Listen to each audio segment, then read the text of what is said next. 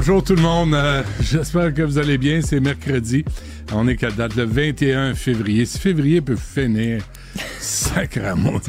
Ah, Il reste encore huit jours. Ah, là, je rame, là. Je rame à contre-courant. Là, là, là.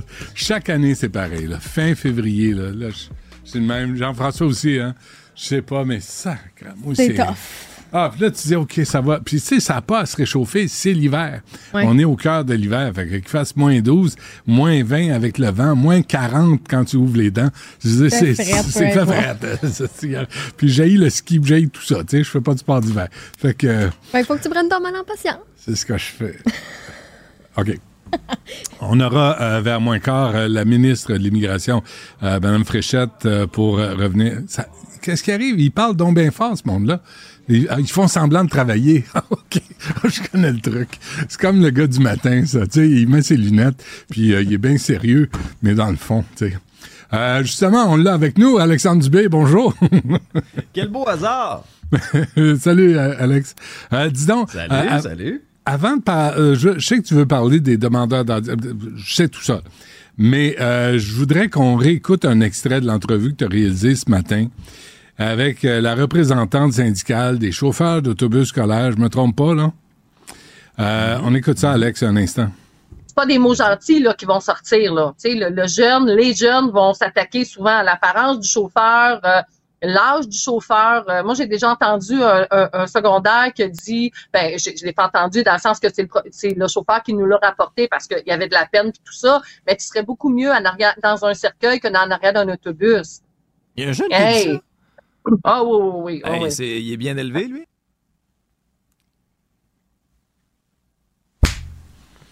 C'est ça, les, enfants dans les autobus scolaires. les, comme tu sais, on utilise le terme les chérubins. C'était vraiment une bonne entrevue. Allez écouter ça ce matin avec Alexandre. Et si y a le son. transport scolaire de la CSN. Oui. Ouais. Et euh, Benoît, sais, il y, a un parallèle à faire entre ce qui se passe dans les classes, ce qui se passe dans la cour d'école. Ben, visiblement, il y a des actes de violence, il y a des jeunes qui se désorganisent aussi dans les, dans les autobus. Puis là, ben, il y, a une, sortie dans les médias de dire, écoutez, là, là, on vit des problèmes comme ça. Déjà qu'on est dans un secteur où il y a une pénurie de main-d'œuvre.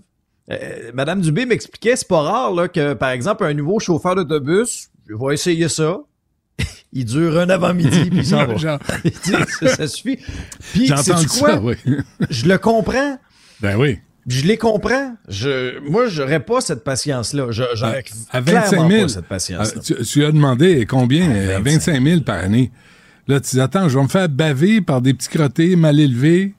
Dans, parce que là, euh, les papas et maman sont pas là, puis là, c'est des petits hypocrites. Ils arrivent à la maison, ils se comportent comme du monde, sont en public, euh, c'est des sauvages. Puis Benoît, 25 000, un chiffre coupé, là. Oui, en plus, matin parce que soir. Tu vas les reconduire le matin, puis tu vas chercher les petits trésors le soir à l'école. Ouais, mais ça, c'est une bonne idée parce qu'ils peuvent me regarder entre-temps. Oui, pour se changer les idées. Mon nombril, d'abord et avant tout. c'est correct, ben oui. Non, mais c'est intéressant vraiment, là. Tu sais, puis encore ben, une fois, encore une fois, qui va les ramener à l'ordre? Là? Eux autres peuvent juste faire, ce que j'ai compris de l'entrevue, peuvent faire des petits rapports, puis remettre ça.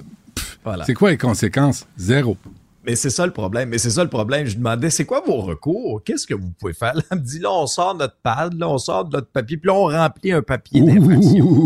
On a peur. Eh, mais non, mais si l'école suit pas, si le ben centre de service scolaire suit pas, puis si tout ce que ces gens-là font derrière leur bureau, là, bien assis sur leur chaise en cuir, disent, ah, ben là, est-ce que le chauffeur a agi de façon appropriée? Est-ce que la réaction a été bonne? Euh, tu sais qu'à un moment donné, là, ça peut pas toujours être la faute du chauffeur. Alors, si ces gens-là ne sont pas appuyés dans leur démarche, sont limités dans ce qu'ils peuvent faire. Alors, c'est un cri du cœur qui nous démontre que ça va mal dans les classes, ça va mal dans les cours d'école, puis maintenant, ça va mal dans les autobus. Jean-François, Jean-François, qu'est-ce que ça prend dans un autobus pour ramener l'ordre? Hein? Qu'est-ce que ça prend? Vas-y, prépare-le. Là, tu pas loin? Là, tu le sors, là. Tu, tu, tu te lèves, t'arrêtes ton autobus, là. Tu te lèves, là, tu te dis, OK, là, là je suis tanné. Là, vas-y, Jean-François. Comme Indiana Jones, sacramouille. Je t'ai dit de t'asseoir, toi. Je t'ai dit de rester. Envoie là encore, François. Hein, Jean-François. Je t'ai dit de t'asseoir. Fermez ta boîte, là. Tu me tapes ses nerfs. Hey, je voudrais pas être assis dans ton autobus, toi. Ben, faudrait pas. Mais bref, euh, on leur souhaite la meilleure des chances euh, aux chauffeurs et chauffeuses d'autobus. Pas un métier facile. Euh, demandeur d'asile. Pourquoi il n'y a plus personne qui veulent, euh, qui veulent aller dans cette, dans cette voie-là? Puis, puis, puis, les enfants qui sont, qui sont élevés, les enfants qui sont calmes, eux autres, c'est pas drôle non plus, là d'être dans ce genre d'autobus-là où il y a quelques petits baveux, quelques petits mongols qui, qui s'activent. C'est vraiment une minorité, là qui, inflige ce genre de réalité-là à la majorité. Puis on fait rien. On laisse aller, on dit rien. Bon, euh, demandeur d'asile, euh, Alexa, c'est le, le jour, le, la nouvelle du jour. Ah oui, c'est vraiment là dans les 24 dernières heures, c'est ce qui fait le, plus jaser. Remettons en contexte, euh, il y a eu bon cette sortie de quatre ministres du gouvernement Legault, dont dont la ministre Fréchette, euh, ministre Drainville était là, la ministre Rouleau et, et le ministre Roberge. Bon, essentiellement, on demande un milliard au gouvernement Trudeau parce que là, on a les chiffres là, pour 2023. Euh, initialement, la, première demande, lorsque François Legault a pris la plume puis avait écrit à Justin Trudeau pour demander 470 millions, ben ça comptait pas 2023. Là, on a les chiffres pour 2023. Ça fait monter la facture donc de, de 576 millions de plus. C'est pour ça donc le milliard, juste pour qu'on comprenne bien les chiffres. Et là, on a dit, c'est pas rien ce qu'on a dit. On a dit, écoutez, il y a risque de crise humanitaire. On est au point de rupture. Et là, euh, ça fait une menace à l'identité québécoise. Il y a eu une levée de bouclier. Il y en a qui ont pas oh. aimé ça, que M. Robert dise que c'est une menace à l'identité québécoise. Parce qu'on n'a pas d'identité, nous autres. On est, tu sais, tous les peuples sur la planète ont le droit d'avoir une identité. Pas au Québec. Sinon, on est des racistes, des xénophobes, des pas fins, puis on est détestés par Québec solidaire. Ben, excuse-moi d'abord. Ça va-tu m'empêcher de dormir, ça, tu penses, la nuit? J'espère que, j'espère que oui. Ah oui, oui, oui. Non, non, mais là, chez moi, avec les étiquettes, c'est pas vrai, là. On est allé de fait, OK? On a reçu au Québec plus de 55% des demandeurs d'asile. OK? On en a mhm. reçu, là. On parle là, de 160 651 demandeurs d'asile sur le territoire québécois. Aux dernières nouvelles, le Québec représente pas 55% du Canada. Quand on fait le chiffre, là, on est loin de ça. On n'est même pas 30% On est à 22. 22 pour, pour être bien précis. Mm-hmm. Ça a des conséquences bon, sur le système de l'éducation. 1237 classes d'accueil qu'on a ouvertes. Ça, c'est 52 écoles. On prend ça où, les autres 52 écoles? Et là, c'est pas tout, parce qu'il va falloir scolariser jusqu'à 5000 élèves supplémentaires cette année. Ça, c'est une chose. Mais, puis j'entendais les commentaires de Nicolas Prévost, quelqu'un que, dont j'apprécie le franc-parler, là, de la Fédération des directions d'établissement. Puis il disait, ben, c'est parce que des fois, c'est pas toujours possible de faire une classe, là. Hmm. Hein? Une, classe d'accueil. Qu'est-ce que tu penses qui arrive avec ces jeunes-là? Ils sont, ils sont mis dans les classes régulières. Des jeunes qui parfois parlent même pas un mot de français. Alors, mettez-vous à la place de l'institutrice ou de l'enseignant qui est devant la classe. Là. C'est pas évident, ça non plus. C'est pas évident non plus pour, pour le jeune qui arrive ici puis qui n'est hmm. pas bien accueilli. On veut pas ça. Au contraire, les Québécois, moi, il y a personne qui va me dire, Benoît, que les Québécois, c'est des racistes. Il y a personne qui va me faire dire que le Québec n'est pas une société accueillante. C'est pas vrai, ça. Au contraire, on veut bien les accueillir. Il y a la question financière. Quand je te parlais du milliard, regarde, l'aide sociale, c'est passé de 69 millions à 370 millions en mhm. l'espace de deux ans. Les, demandeurs d'asile ne resteront pas éternellement, bien sûr, sur l'aide sociale. Au contraire, ce sont des gens très travaillants, puis on l'a vu même, souviens-toi, euh, dans la pandémie. Là. Mais il y a quand même un poids financier à supporter, du moins pendant quelques, quelques mois ou quelques années. Alors là, je me suis dit, à la suite de cette sortie-là, je peux pas croire qu'il va y avoir là une réaction d'Ottawa. Je suis allé faire un tour sur le compte X de ce bon ministre Marc Miller ministre de ah. l'Immigration. Alex, je veux juste te dire que j'ai la ministre en ligne. Euh, tu veux-tu qu'on finisse, tu veux qu'on finisse la, ah chronique après? Euh, on peut-tu se rappeler? Ben oui, je te garde. On va se quitter avec juste euh, la réaction de Marc Miller. Ok, je suis allé voir sur, sur son compte X. Benoît, il n'y en a pas de réaction. Il n'y en a pas de réaction. Là, là il a fait une sortie, là. Il a fait une sortie pour défendre le fils du président du Parlement iranien. Et là, que là, la demande de résidence permanente qui lui avait été refusée, puis là, il fait une sortie en disant qu'il est solidaire du peuple iranien. pas un Christine mot sur la sortie du Québec du ministre Marc Miller. Après ça, on se demande pourquoi ça va bien au Canada, Elle est, elle est très bonne, Alex. Merci. Un, tu m'as eu, puis deux, la réaction de Marc Miller, ça en dit long, hein, sur euh, sa vision des choses, ça en dit long. Euh, Alex, peut-être qu'on va se reparler. Ouais, on se reparlera peut-être tantôt si tu as le temps, là, si t'es pas occupé, si t'es pas en train de faire une brassée de lavage. Euh, on se parlera tantôt. Merci, attention dans l'autobus. Salut Alex. Du Trisac. Peu importe la manière qu'il choisit de s'exprimer, ses opinions sont toujours aussi saisissantes. Ben, euh, justement, euh, Christine Fréchette est avec nous, ministre de l'Immigration, de la francisation de l'intégration. Madame Fréchette, bonjour. Oui, bonjour. Merci d'être avec nous. Euh, là, on va pas revenir sur tous les chiffres. Là, je pense que tout le monde en a parlé beaucoup. et je sais qu'on a peu de temps ensemble. Là, mais c'était quoi le but hier de ce point de presse-là, le, le méga point de presse à quatre? c'était assez intimidant pour tout le monde, ça. Ben, l'idée, c'était de mettre en image ce que ça représente quand on dit qu'on est proche du point de bascule, du point de rupture, et que là, la pression exercée sur les services gouvernementaux, les services publics, elle est trop grande.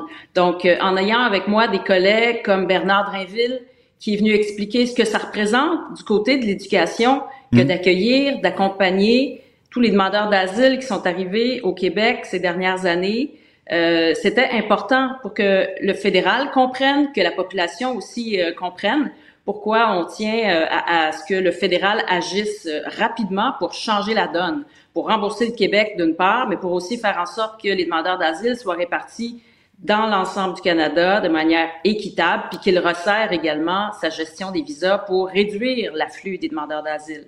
Ouais, mais déjà, hein, les réactions euh, se sont multipliées, Mme Fréchette. D'abord, dans le devoir aujourd'hui, on vous corrige, parce que c'est pas vraiment 55, ça serait plus 35 selon les calculs du devoir. Alors, dites-nous, euh, qui dit vrai?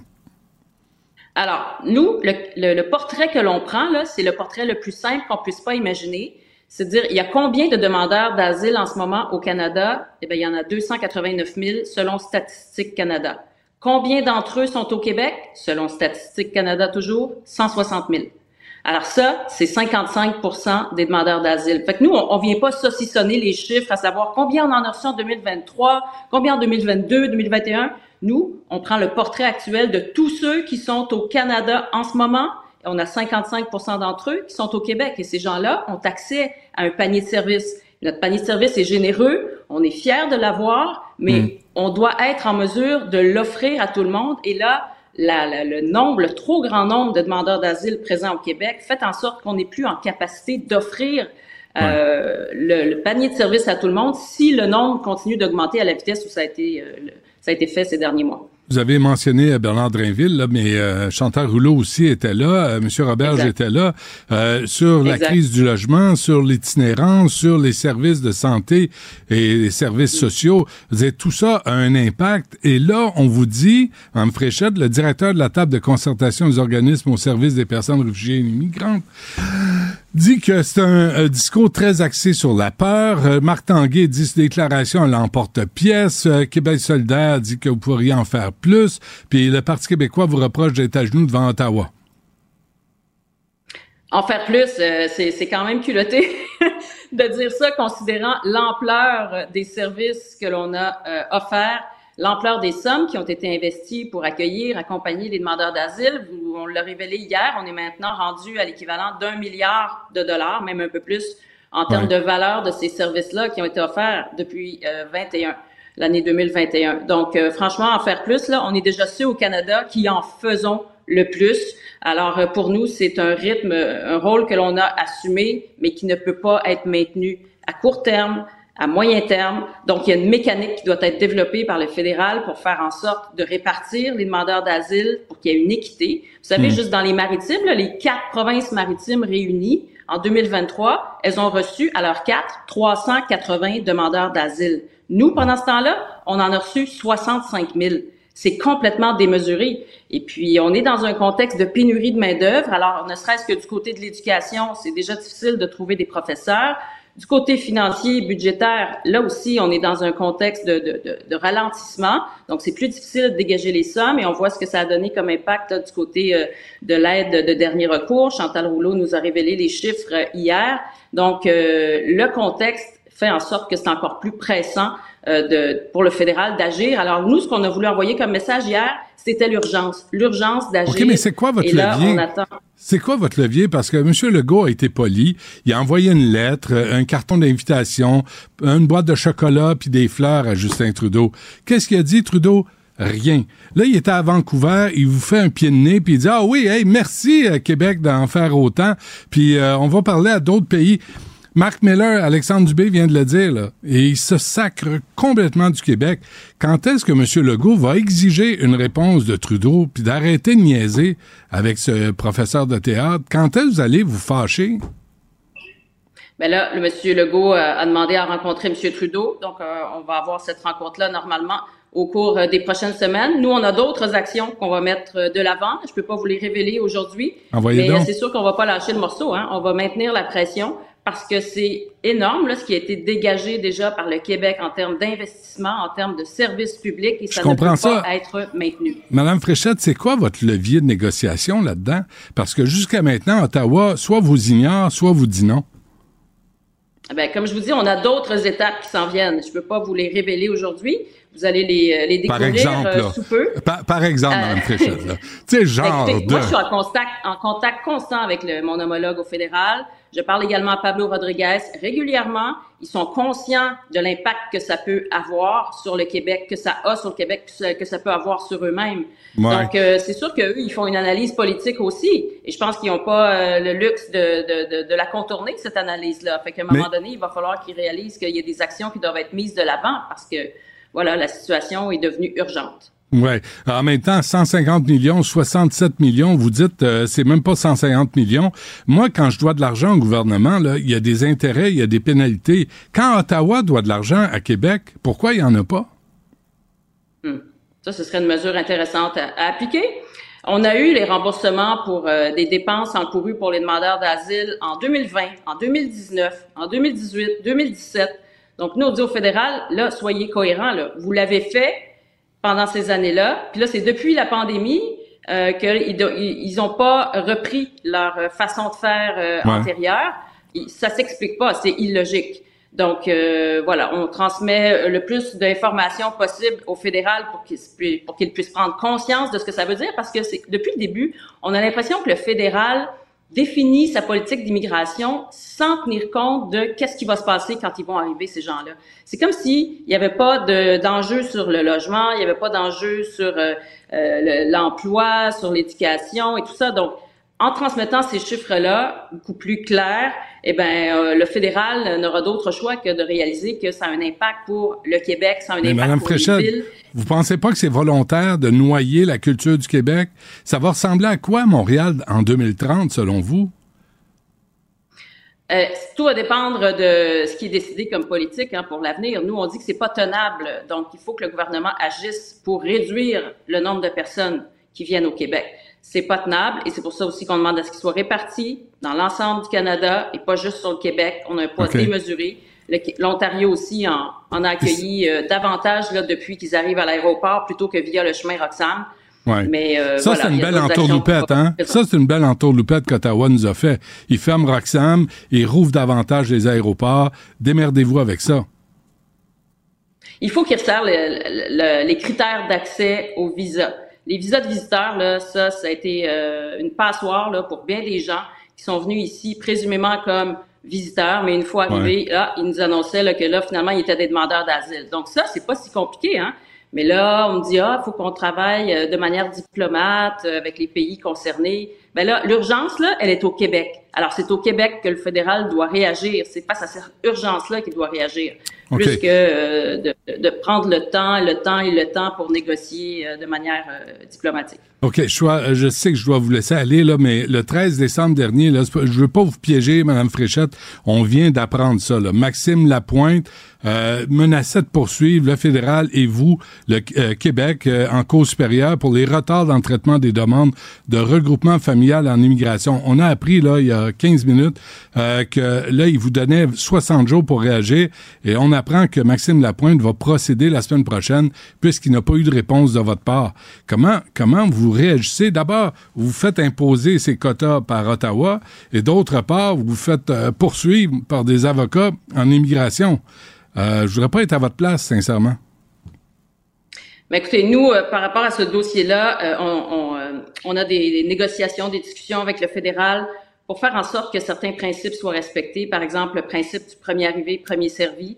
La vérificatrice générale fédérale a indiqué que ce principe-là n'était pas systématiquement respecté en matière de politique d'immigration et ça inclut notamment les regroupements familiaux. Et pour nous, c'est important que ceux qui attendent depuis plus longtemps, ben, qui passent en premier. Alors, il semblerait que ce principe-là euh, n'a pas été respecté au cours euh, des dernières années. Alors, pour nous, c'est un, un, enjeu dont on discute euh, avec le fédéral. Et puis, je vais mmh. prendre connaissance là, de ce qui a été annoncé là, par l'avocat et on va analyser le tout. Sérieusement, ça va péter aux frettes, comme on dit, hein? Euh, ça dépend à quoi vous faites référence. Ben, le, toutes les demandes sur les services, euh, le panier de services euh, que vous avez mentionné, la capacité d'accueil, la crise du logement, l'itinérance, les classes, euh, la pénurie de professeurs, c'est l'expression québécoise consacrée, ça va péter aux frettes. Nous, ce qu'on dit, c'est qu'il faut pas en arriver à ce point-là à un point de rupture, un point de bascule. On en est proche. Dans certains mmh. secteurs, on en est proche. Il faut mmh. l'éviter. Et de là, l'importance que le fédéral agisse urgemment pour changer la donne, pour réduire l'afflux et puis rembourser le Québec et puis répartir ces gens-là dans l'ensemble du Canada. C'est pas au Québec à assumer l'essentiel des responsabilités en matière d'accueil des demandeurs d'asile. Et si Ottawa vous dit non?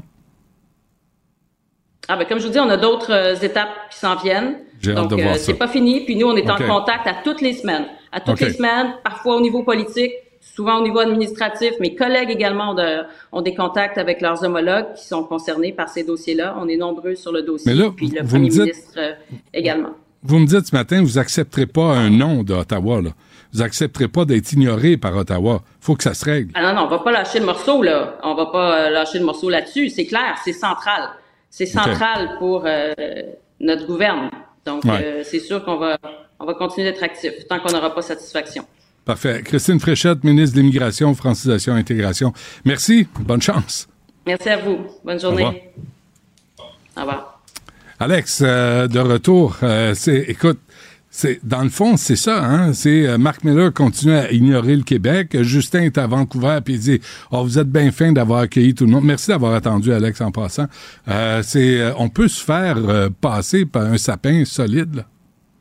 J'écoutais avec attention les propos de la ministre Fréchette, Benoît, puis là, je comprends qu'on donne une espèce de, mise en garde, un ultimatum à Ottawa, mais j'avais la discussion avec Yasmine Abdel-Fadel puis Marc-André Leclerc, puis on se disait, il va falloir aussi que François Legault aille se chercher des alliés dans les premiers ministres des autres provinces, parce que c'est pas juste une question, oui, le, le, Québec est bien sûr au cœur de cette situation-là, mais As-tu remarqué à quel point aussi les autres provinces, à un moment donné, sont réveillées à partir du moment où ben, il y a des demandeurs d'asile qui rentraient par Roxham, puis là, ben, on pouvait pas tous les accueillir et on les redirigeait ailleurs? C'est drôle, là, ailleurs au Canada, il y en a qui ont commencé à allumer en disant on veut les accueillir, mais on veut les accueillir dignement.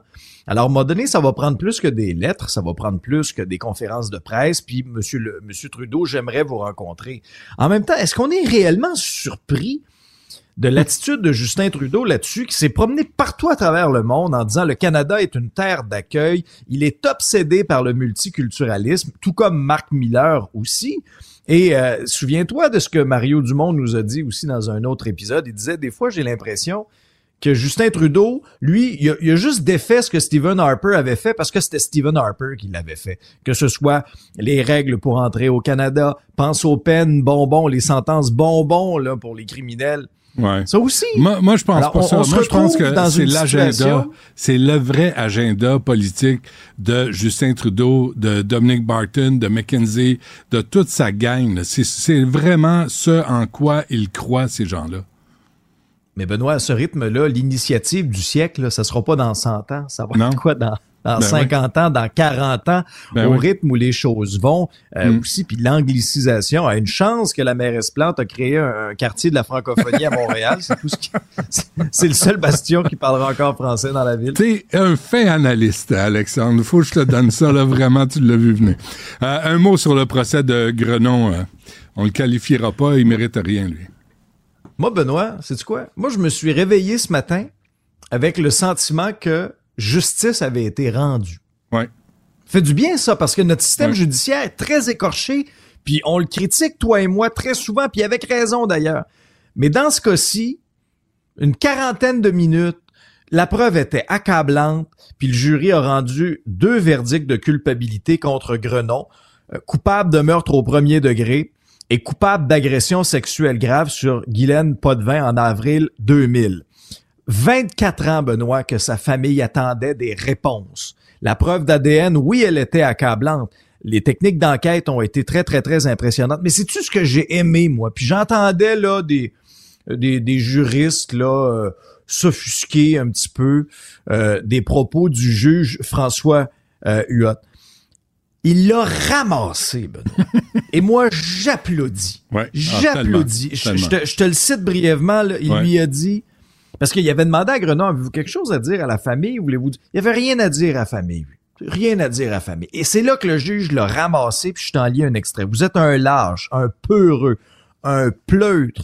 Je suis euh, dégoûté que vous ayez pu vivre votre petite vie tranquille pendant que Guylaine reposait six pieds sous terre. 22 ans de liberté injustifiée. Comment avez-vous pu vous regarder dans le miroir? Vous êtes un dépravé sexuel et un assassin. Vous me soulevez le cœur. Je vous souhaite beaucoup de courage pour expliquer à vos co-détenus les circonstances qui vous ont mené au pénitencier. Ouais. Euh, on parle d'un meurtre crapuleux, dégoûtant. Enfin, enfin, on a justement un juge, tu sais, qui, qui, qui a... Puis lui, je veux dire, c'est le jury qui a rendu le verdict, là. Puis il a été très méticuleux dans ses instructions aussi. Donc moi, j'applaudis ça, je suis content. Donc euh, automatiquement, lui, il est sentencé à vie, euh, sans possibilité de libération euh, avant 25 ans, donc avant octobre 2047. C'est pas une garantie, Benoît. Et j'ose espérer maintenant que la commission des libérations conditionnelles aura autant de jugement. Très bien dit. Alexandre Dubé, merci. À demain. Salut, là.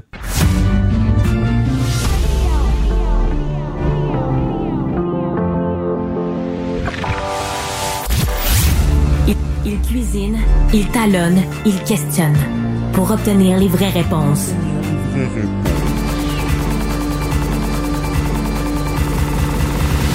Du Trisac.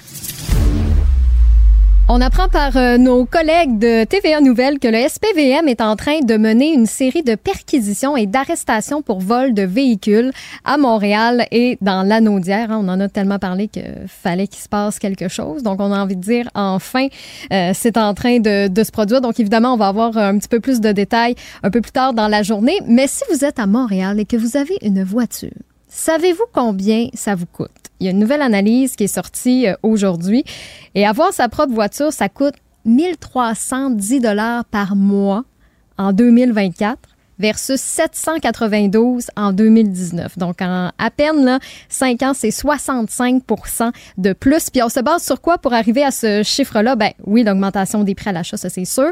L'entretien, les assurances aussi qui ont augmenté justement en raison des vols de voitures. Et deux choses aussi qui sont typiques à Montréal, le stationnement. On dit que euh, pour un stationnement extérieur en ville, c'est 1300 dollars par année. Et euh, les contraventions aussi, parce qu'on en pogne plus d'une aussi par... c'est c'est Est-ce que quelque chose quand même. euh, le champagne euh, au bureau de la mairesse Plante? Ah oui, oui, ben oui. À 1300 pièces, ça se dit, ah, ils vont tous prendre leur B-sec euh, Ben, sur les ça. pistes cyclables à moins 12 Ben, euh, sa journée. Exactement. Là, on Ouais. fait, euh, c'est sûr, on fait la, la comparaison avec une carte Opus. Ouais. Mais je veux dire, encore une fois, euh, je le prends souvent le métro ces temps-ci, puis au moins une fois par semaine. Puis tu sais, je le prends deux fois par jour à une heure fixe, puis au moins deux fois par, une à deux fois par semaine, il y a un bris. Ben voyons, C'est là, sûr. Mais ça vient avec?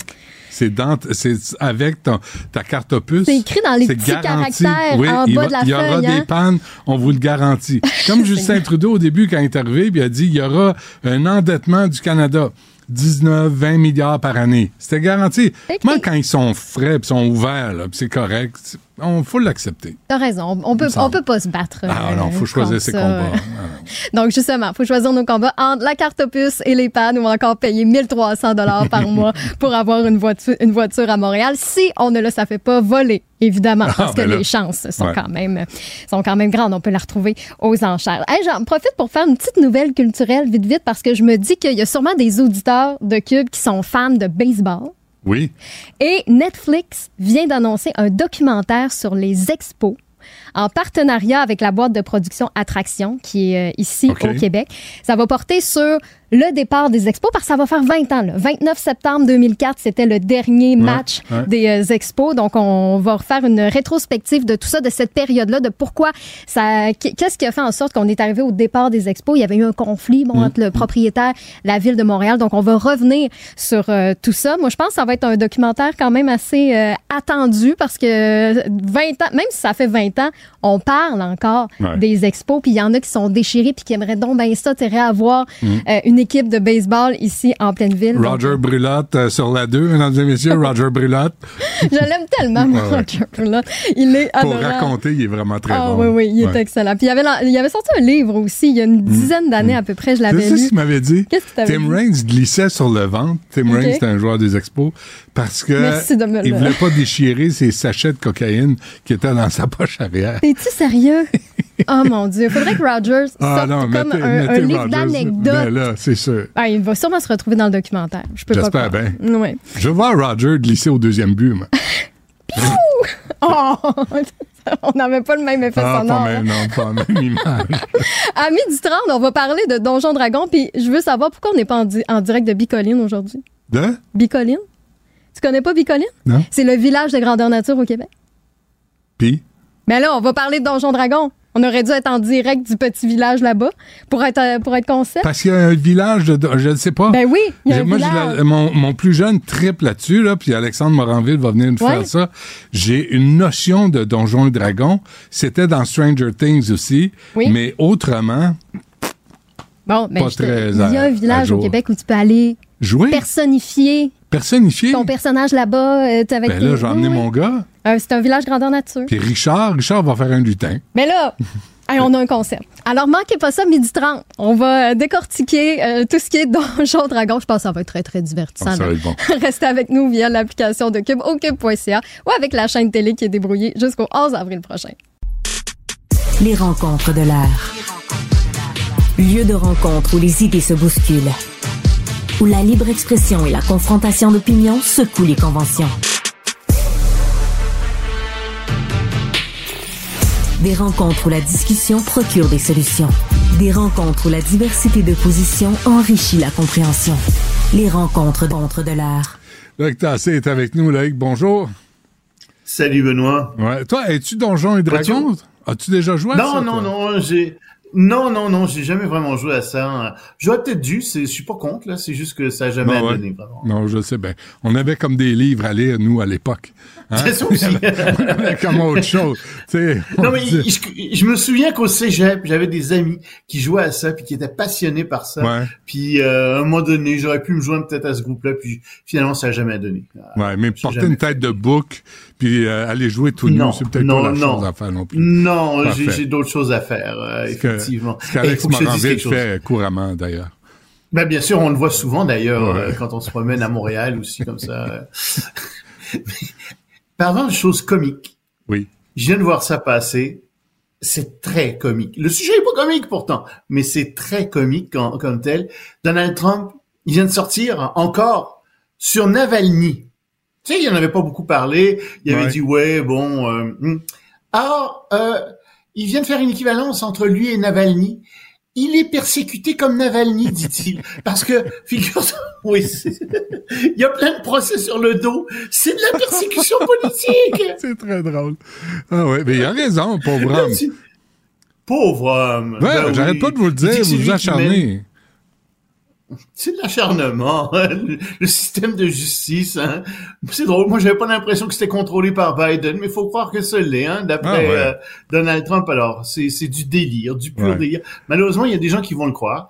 Euh, il y a des gens qui Ah, pas il dit oui, les États-Unis deviennent communistes.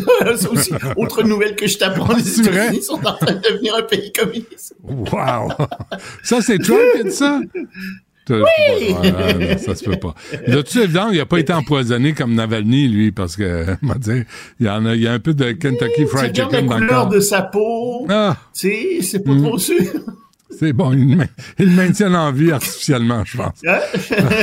Bon, alors, euh, Oh, J'ai une nouvelle pour toi à la fin, à la fin de la chronique. J'aurai une nouvelle dans ce sens-là pour toi. Parfait. Ouverture cet après-midi de quoi, Loïc? Ben, c'est euh, les ministres du G20 qui se rencontrent à, à Rio, et c'est important d'en parler avec ce qui se passe. Euh, Ils sont, euh, ils s'entendent pas très bien.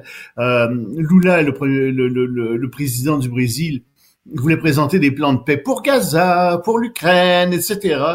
Ça a pas l'air que ça va fonctionner comme ça. Euh, ça va très très mal en fait, et on, on se demande bien ce qui va sortir de tout ça parce que euh, il y a Lavrov qui est là aussi, et il y a bien oui? Est-ce que Je ça te va vois si- lever Non, mais je, juste, je veux pas t'interrompre, mais je- est-ce que ça va si bien que ça au Brésil, Loïc? Pour que Lula vienne faire la leçon à tout le monde? Lui qui a été inculpé pour fraude. Mais il, il- il était innocent, tu le sais bien. Excuse-moi.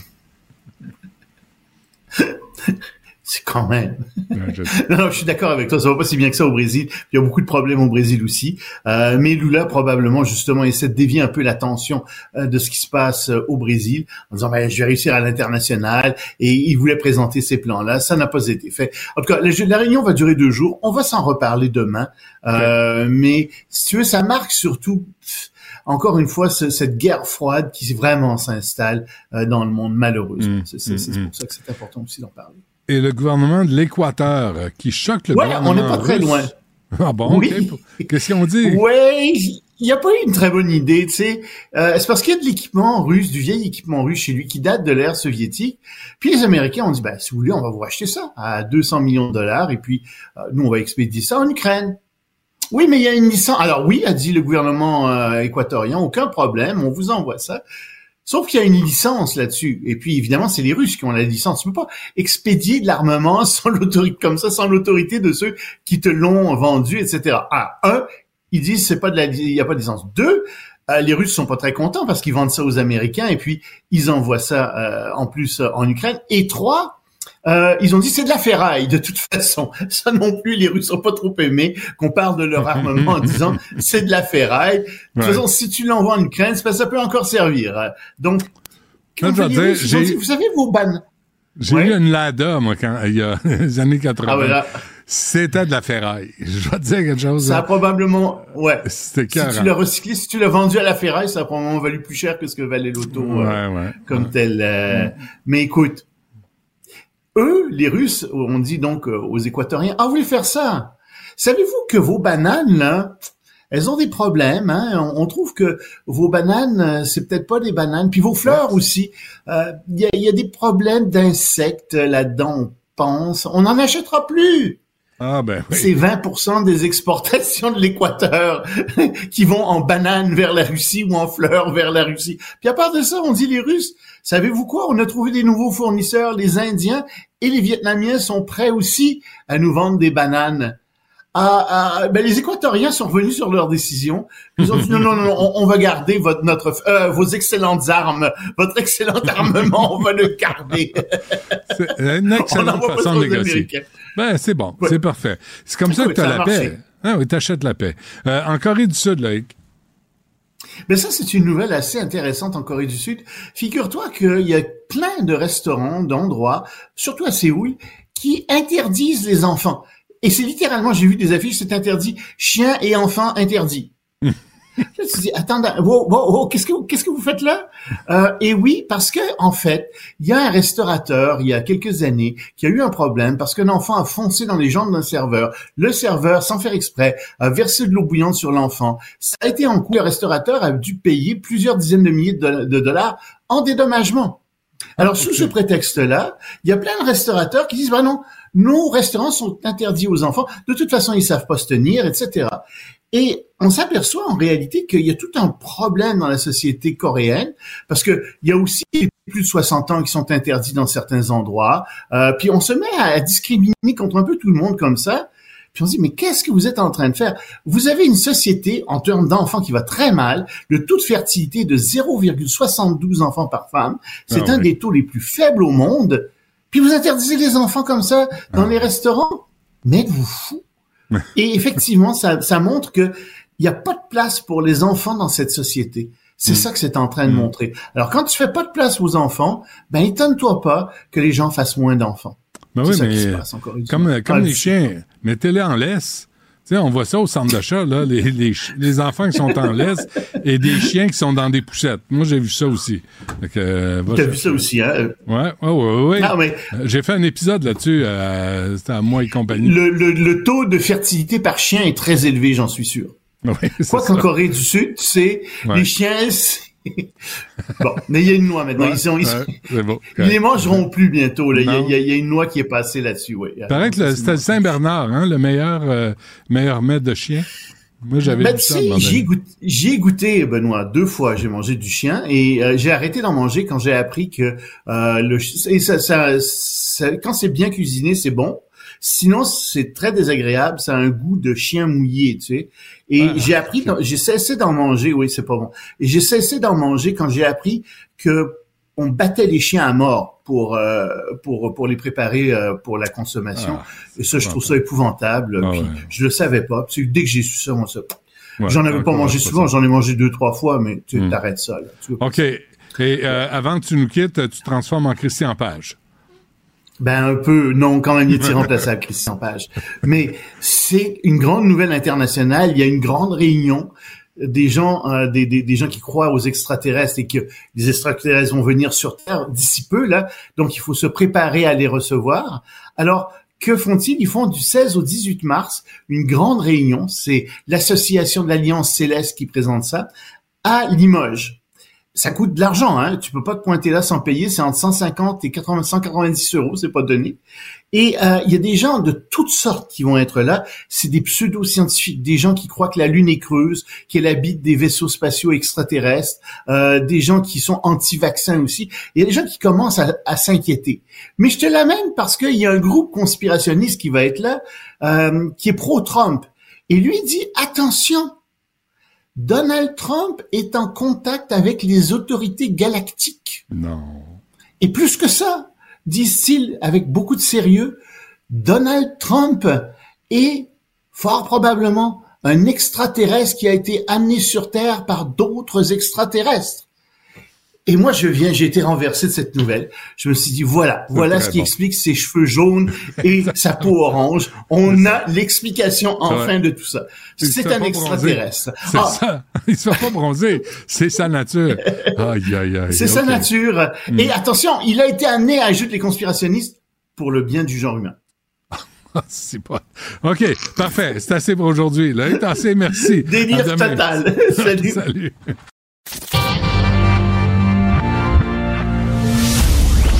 Trisac. Il n'a peur de rien, sauf peut-être des qu'on orange. La rencontre Martino du Trisac. Ah, ça, ça regarde mal. Ça regarde mal. Il commente l'actualité dans le calme et la sérénité. Arrête de te plaindre, arrête de chialer. Une génération de flambous, de mollassons. Des propos sérieux et réfléchis. Tu me niaises-tu? Ben oui. Brut de bouche.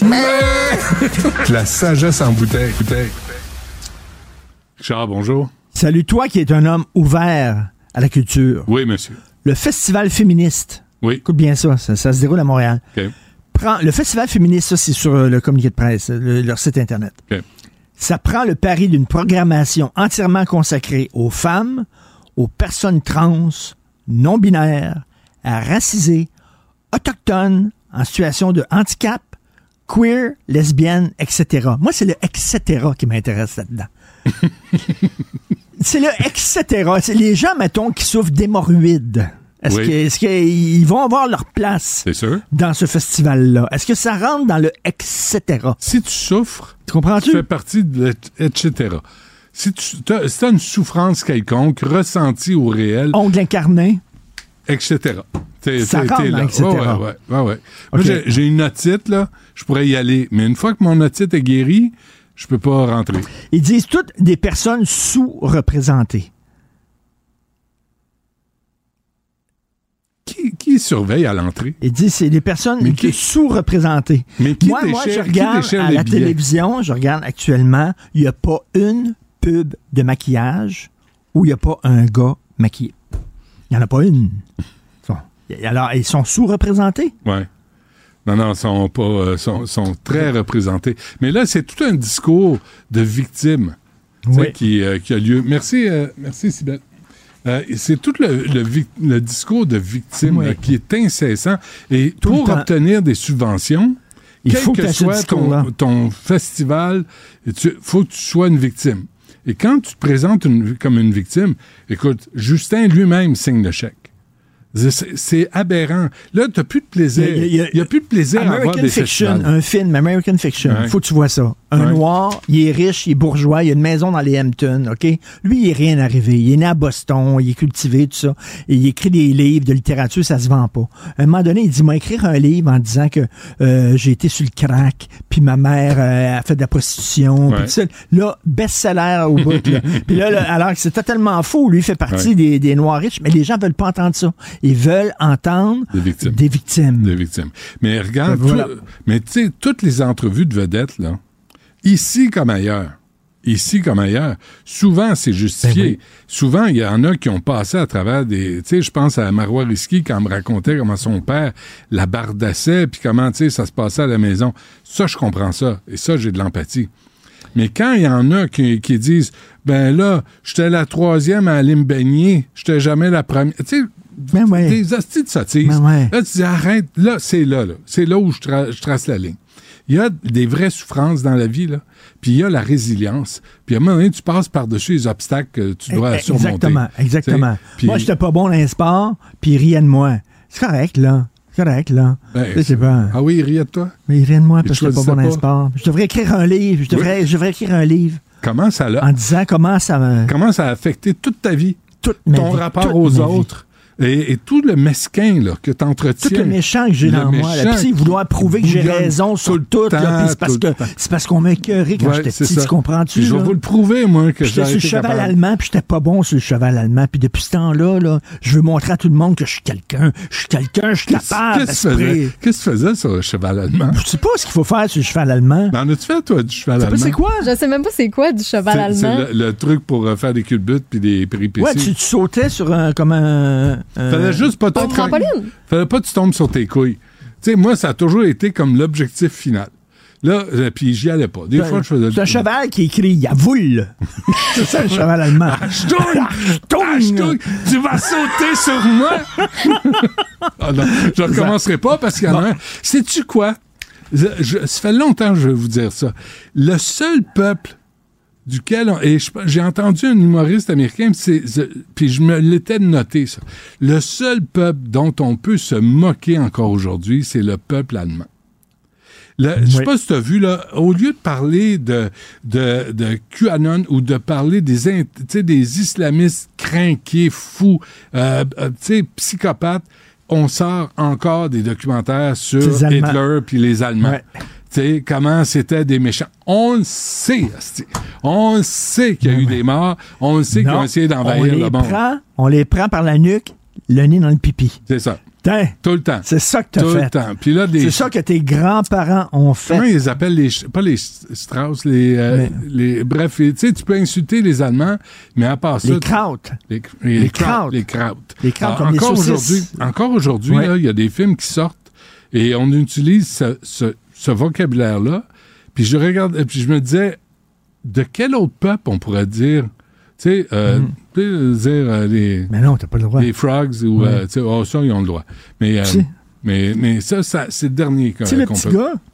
Qui joue au ballon chasseur puis qui recevait le ballon en face, C'est toi? c'est moi. Ah oui, hein?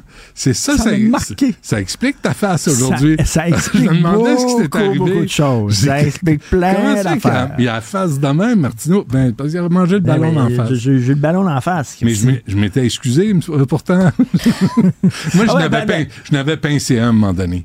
Moi, j'avais, j'avais vraiment, j'avais tout un bras. Puis, je n'avais pogné un, là, mais. comme le boutin Non, de, de ton... de- non, j'étais de- pas boutin. Non, non, non, pas du tout. boutin, mais j'avais tout un bras, puis le gars, il regardait pas, puis on jouait au ballon chasseur, puis je l'ai pogné comme, tu sais, en contre-plongée. Il a levé de terre. Tu- Je me suis senti tellement mal après, là. Tu sais, Tu il a bien, il a bien dit j'avais tout un bras. Parce ouais, que quand non. tu regardes ses bras aujourd'hui, euh, non, mais, non mais, je- mais tu te blesses à la longue.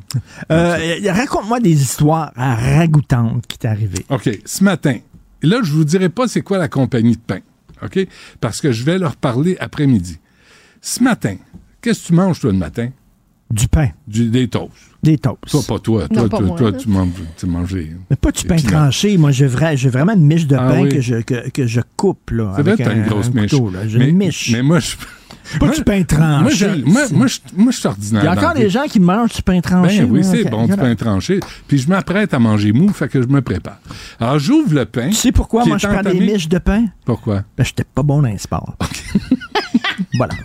C'est pour ça maintenant. Là, tu coupes le pain. une grosse crise dis, de miche. Puis regarde bien, m'a coupé en deux, bon ma. Tout s'explique par là. Alors. Joe, le pain est entamé, les enfants sont à l'école, Madame Dutrisac est au travail, est à l'école aussi, elle va travailler.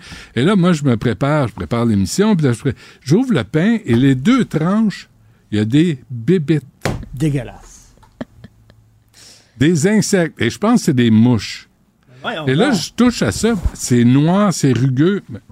Tu veux-tu voir la photo? Mais Écoute- tu Ah, l'avais avait acheté comme ça?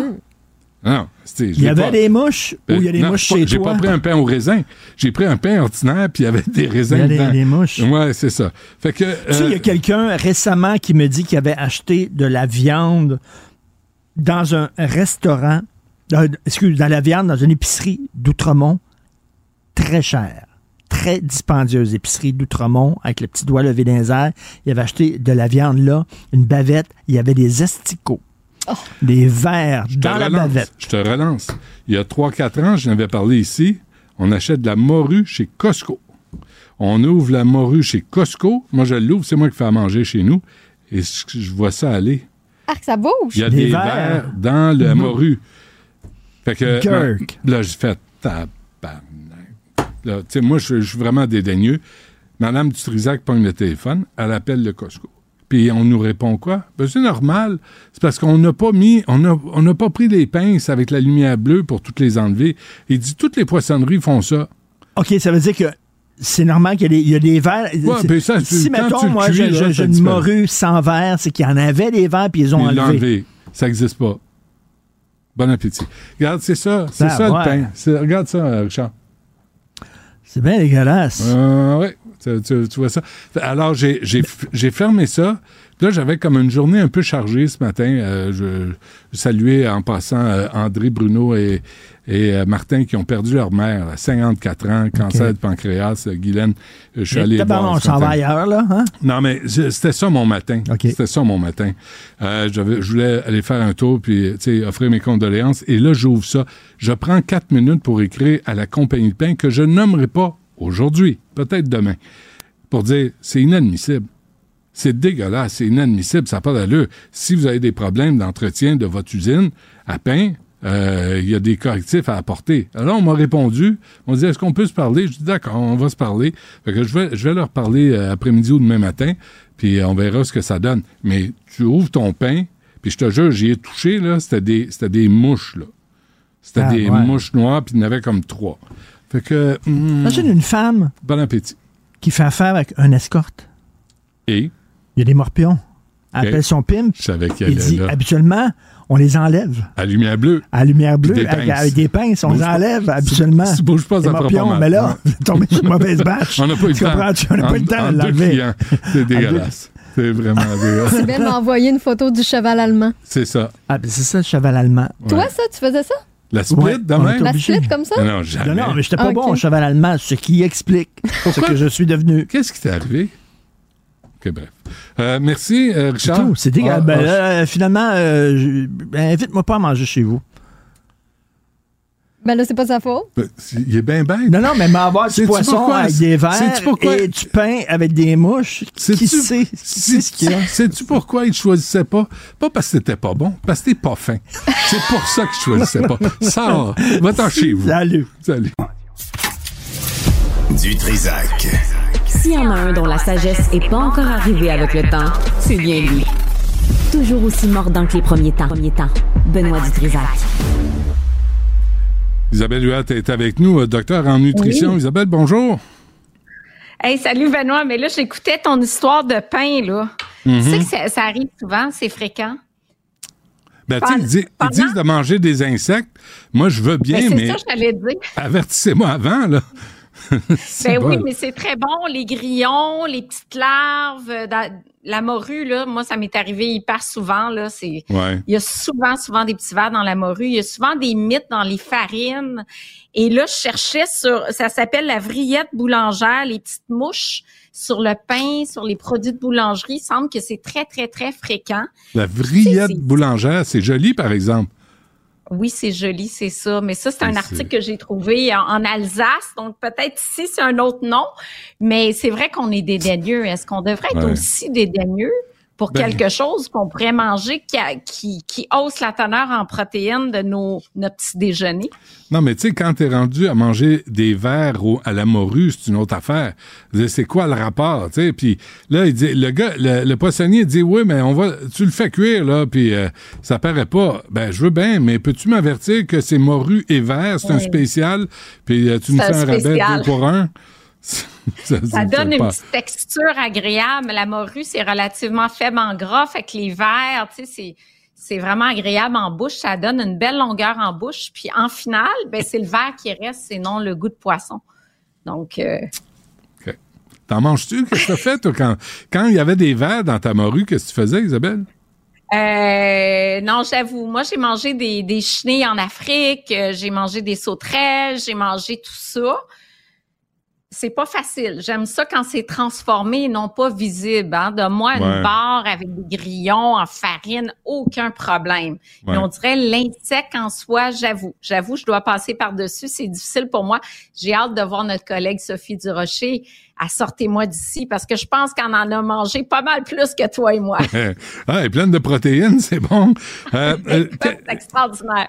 OK, si je te dis, euh, Isabelle, 140 sur 104, 165 sur 105, 152 sur 105, 153 sur 104, 169 sur 103, 154 sur 97, que ça dit? Hôpital. Va-t'en à l'hôpital. Je t'inquiète pour toi. Non, mais ta tension artérielle, là, est diastolique et systolique est quand même élevée. Tu as besoin Ouais, d'un médecin, tu as besoin d'une bonne experte en nutrition. C'est pour ça que je suis là pour toi. Hey, c'est élevé, ça, Benoît. J'attendais tes résultats depuis deux semaines. Faut Ouais, qu'on fasse quelque chose. Ouais, non, mais, mais ma, ma doc euh, a changé. euh, euh, mais c'est de travailler avec Martineau qui hausse, hausse ma pression. C'est Ah, mon stress. C'est le stress. Ma doc me disait c'est l'adrénaline qui fait monter la pression. Et oui, c'est pour ça qu'il faut prendre la, la tension artérielle plusieurs fois par jour, parce qu'après ta chronique avec Richard, là, ça monte. C'est Ah, c'est c'est comme clair. 170. Au moins. Après ta chronique avec moi, ah, tu descends dans la norme, 120 sur 40. Non, pas autant. vois. Non, mais pour d'autres raisons. Bon, ben, C'était une là, j'ai des aliments pour toi à mettre dans Oui. ton quotidien. Tu me diras je si prends ça des te notes. OK. L'avoine, le gruyot. Fait que tu manges des toasts le matin, c'est correct. Faudrait que ça soit de l'avoine. On va apprendre demain c'est quelle entreprise peut-être. Mais un petit gruyot, ce serait très, très bien. Je le fais, ça, de temps en temps. Mais il faut avoir le temps de faire le gruau le matin. Oui. J'ai peu de tu le temps. fais la veille. Un gruyot, euh, Stéphanie, je suis sûre qu'elle connaît ça, le gruyot overnight. Une demi-tasse de flocons d'avoine, une demi-tasse de lait, une cuillère à soupe de graines de chia, tu mets ça au frigo pour la nuit. Petit fruit, noix le matin, tu pars avec ça à la radio. Ah, non, ça non, fait attends, attends, excuse-moi. Non, euh, on arrête ça là, là. Moi, manger froid le matin, ça marche pas. Ah, Ça marche pas. Ça me roule dans tu la peux le bouche. faire chauffer, c'est bien correct aussi. Tu peux Ah, je peux le faire chauffer? OK. Ben oui. Tu peux le faire chauffer. Donc, petit gruyot. Après ça, des fèves de soya. Ça, c'est pour la santé de ton cœur parce que là, tu as de l'hypertension. Puis là, on, dit il y a peut-être du cholestérol avec ça. Puis il y a peut-être un Non, prédiabète. non, zéro euh, cholestérol. Ah, OK, ça, ça va bien. Ben, Mhm. écoute, d'abord, tes ingrédients de choix, l'avoine, les fèves de soya et d'amami, les noix, la sardine, l'huile d'olive. Mais Oui. je vais tomber dans ton menu anti-hypertension tout de suite. OK. Contrôler ton sel, la part en sel, 70% du sodium vient des aliments transformés. Fait que, bon, les, les restaurants, les pizzas, les produits de boulangerie à surveiller, les céréales à déjeuner, souvent, il y a beaucoup, beaucoup de sel, les biscuits du commerce. On diminue le sel, euh, on, on met une petite fleur de sel en finition, des petites épices sans sodium, ça, ça peut être très bien. Numéro 2, on augmente le calcium. Le calcium, c'est un minéral qui est normotenseur. Tu prends-tu du lait, du... euh, Trop vieux pour boire du lait, moi. Pas bien, ah, ben, j'adore le lait. Oui. OK. Fait que ton calcium, il est peut-être... Probablement me que tu compte pas. C'était presque sexy comment t'as dit ça, Isabelle? J'adore Ouais. le lait. Il devrait te prendre pour une pub. J'adore le lait. Je dis, attends. Mais non, mais moi, je bois plus pas le lait tout nu. là. mais moi, j'aime ça. C'est correct. Mais j'adore le lait. Tu Oui, OK. on va... Méchante publicité. que je vais figurer dans la prochaine pub des producteurs laitiers du Canada. Ils sont bien contents de m'entendre. Ou nous, Oui, nous euh, faut en faire la promotion de ça. Là. À, à Cube Radio, Isabelle Huot, j'adore le lait. OK, c'est. Continue. Ça, c'est des bloopers, c'est sûr. Fait que le, le lait, mais les sources de calcium, si tu prends pas de lait, ni de boisson de soya du yogourt, des, des yogourts, du fromage, ah, yogourt, fromage, des amandes. Excellent. euh, amandes. Ensuite, ça prend du magnésium parce que t'es bien J'en stressé. prends. J'en prends. Oui. Du magnésium. Mais qu'est-ce que tu veux que je fasse de plus, sacrément? M'ouvrir les veines? OK. Tout ce que tu me dis, là, le sel, je fais attention, le calcium, je suis pas pire. Et ce que tu me dis là, euh, je, je le fais. Ben, le magnésium, il est où? Euh, c'est ma J'ai trouvé une chiro qui m'a redressé le dos, puis elle m'a dit prends du magnésium, puis j'en prends presque à tous les jours. OK, ça, tu le fais. Potassium, maintenant. Un autre euh, minéral normotenseur. La banane. Des bananes? Ben, quand il y en a, je sais pas trop. Oui. Potassium. Prend. Bananes, pommes de terre, beaucoup de fruits, beaucoup de légumes. Fait que grosso même. modo, moins, moins de sel, plus de minéraux normotenseurs. Fait que Ça marche pas. Ça marche pas. Ça marche pas. Ça marche pas. Euh, gestion de stress, yoga, méditation. OK. Hmm. Modérer la caféine. La caféine va ben, augmenter à la tension artérielle, mais souvent, c'est plus temporaire qu'à long terme. Mais Ben, c'est sûr que tu prends un c'est ça. café. 4, 5 Fais par jour, c'est trop? 5? 4, 5. Oui. 400 mg de caféine. 4 cafés par jour. Modérer le café, modérer l'alcool. 3 fruits par jour, dont une portion de petits fruits. 5 Excuse-moi, légumes par jour. L'alcool est très modéré. À un point où c'est Oui, rendu plate. Un verre, deux verres. Oh mon Dieu, pas trop. Là, tu fermes Ah. la bouteille, tu pompes la bouteille. Faut pas que j'en boive trop. Tiens, pas trop de plaisir, hostie. Pas de bacon, pas de viande rouge, pas trop de plaisir. Hein? On va, ça, hostie, on va manger des sardines, puis des graines, puis des, du magnésium. Là, hostie, que la vie est plate. Hein, en vrai, hein? on va, on va manger ça. Sacre Benoît, quand tu es en Italie, en Grèce, sur le bord de la mer, puis tu manges tes sardines avec tes légumes grillés, puis ton verre en modération de vin rouge, est-ce que la vie est Isabelle, plate? quand ça arrive sud à manger la même affaire, c'est pas pareil. Ah, avec la voilà. vue sur le, avec la vue sur un banc de neige là, pas très inspirant. OK. Mettre la bonne musique, là. Écoute, Oui. la même alimentation méditerranéenne, je t'en ai parlé souvent. Les Oui. noix, les grains entiers, le poisson, peu de viande rouge, peu de sucre, de l'huile d'olive, peu de gras saturé, moins de restaurants. Mais je fais surtout, tout ça. ben du Je fais- plaisir. Mais oui, non, non, sérieusement, c'est tout bon ça. Et je fais tout ça, mais je- je sais pas, mes frères, c'est pareil. On a tous, on est tous bien craqués de la pression. Qu'est-ce que tu veux faire? Ouais, mais là, t'amènes Comme- un point, c'est la génétique.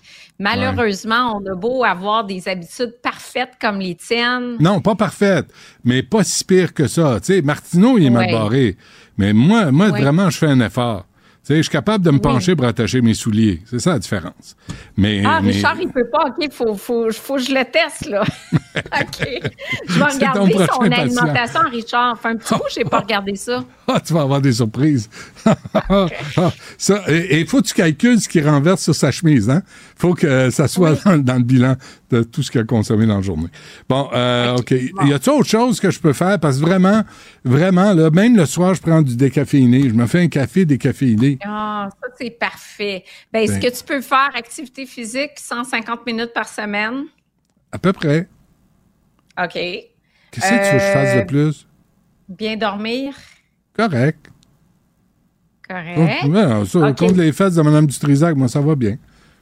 Ça va bien. Fait qu'écoute, euh, malheureusement, j'ai pas grand-chose à t'enseigner. Je pensais pas dire ça, hein? Non, tu as plein de choses à m'enseigner. Euh, puis ce que j'ai ce que je fais là, c'est parce qu'on s'est parlé au cours des années.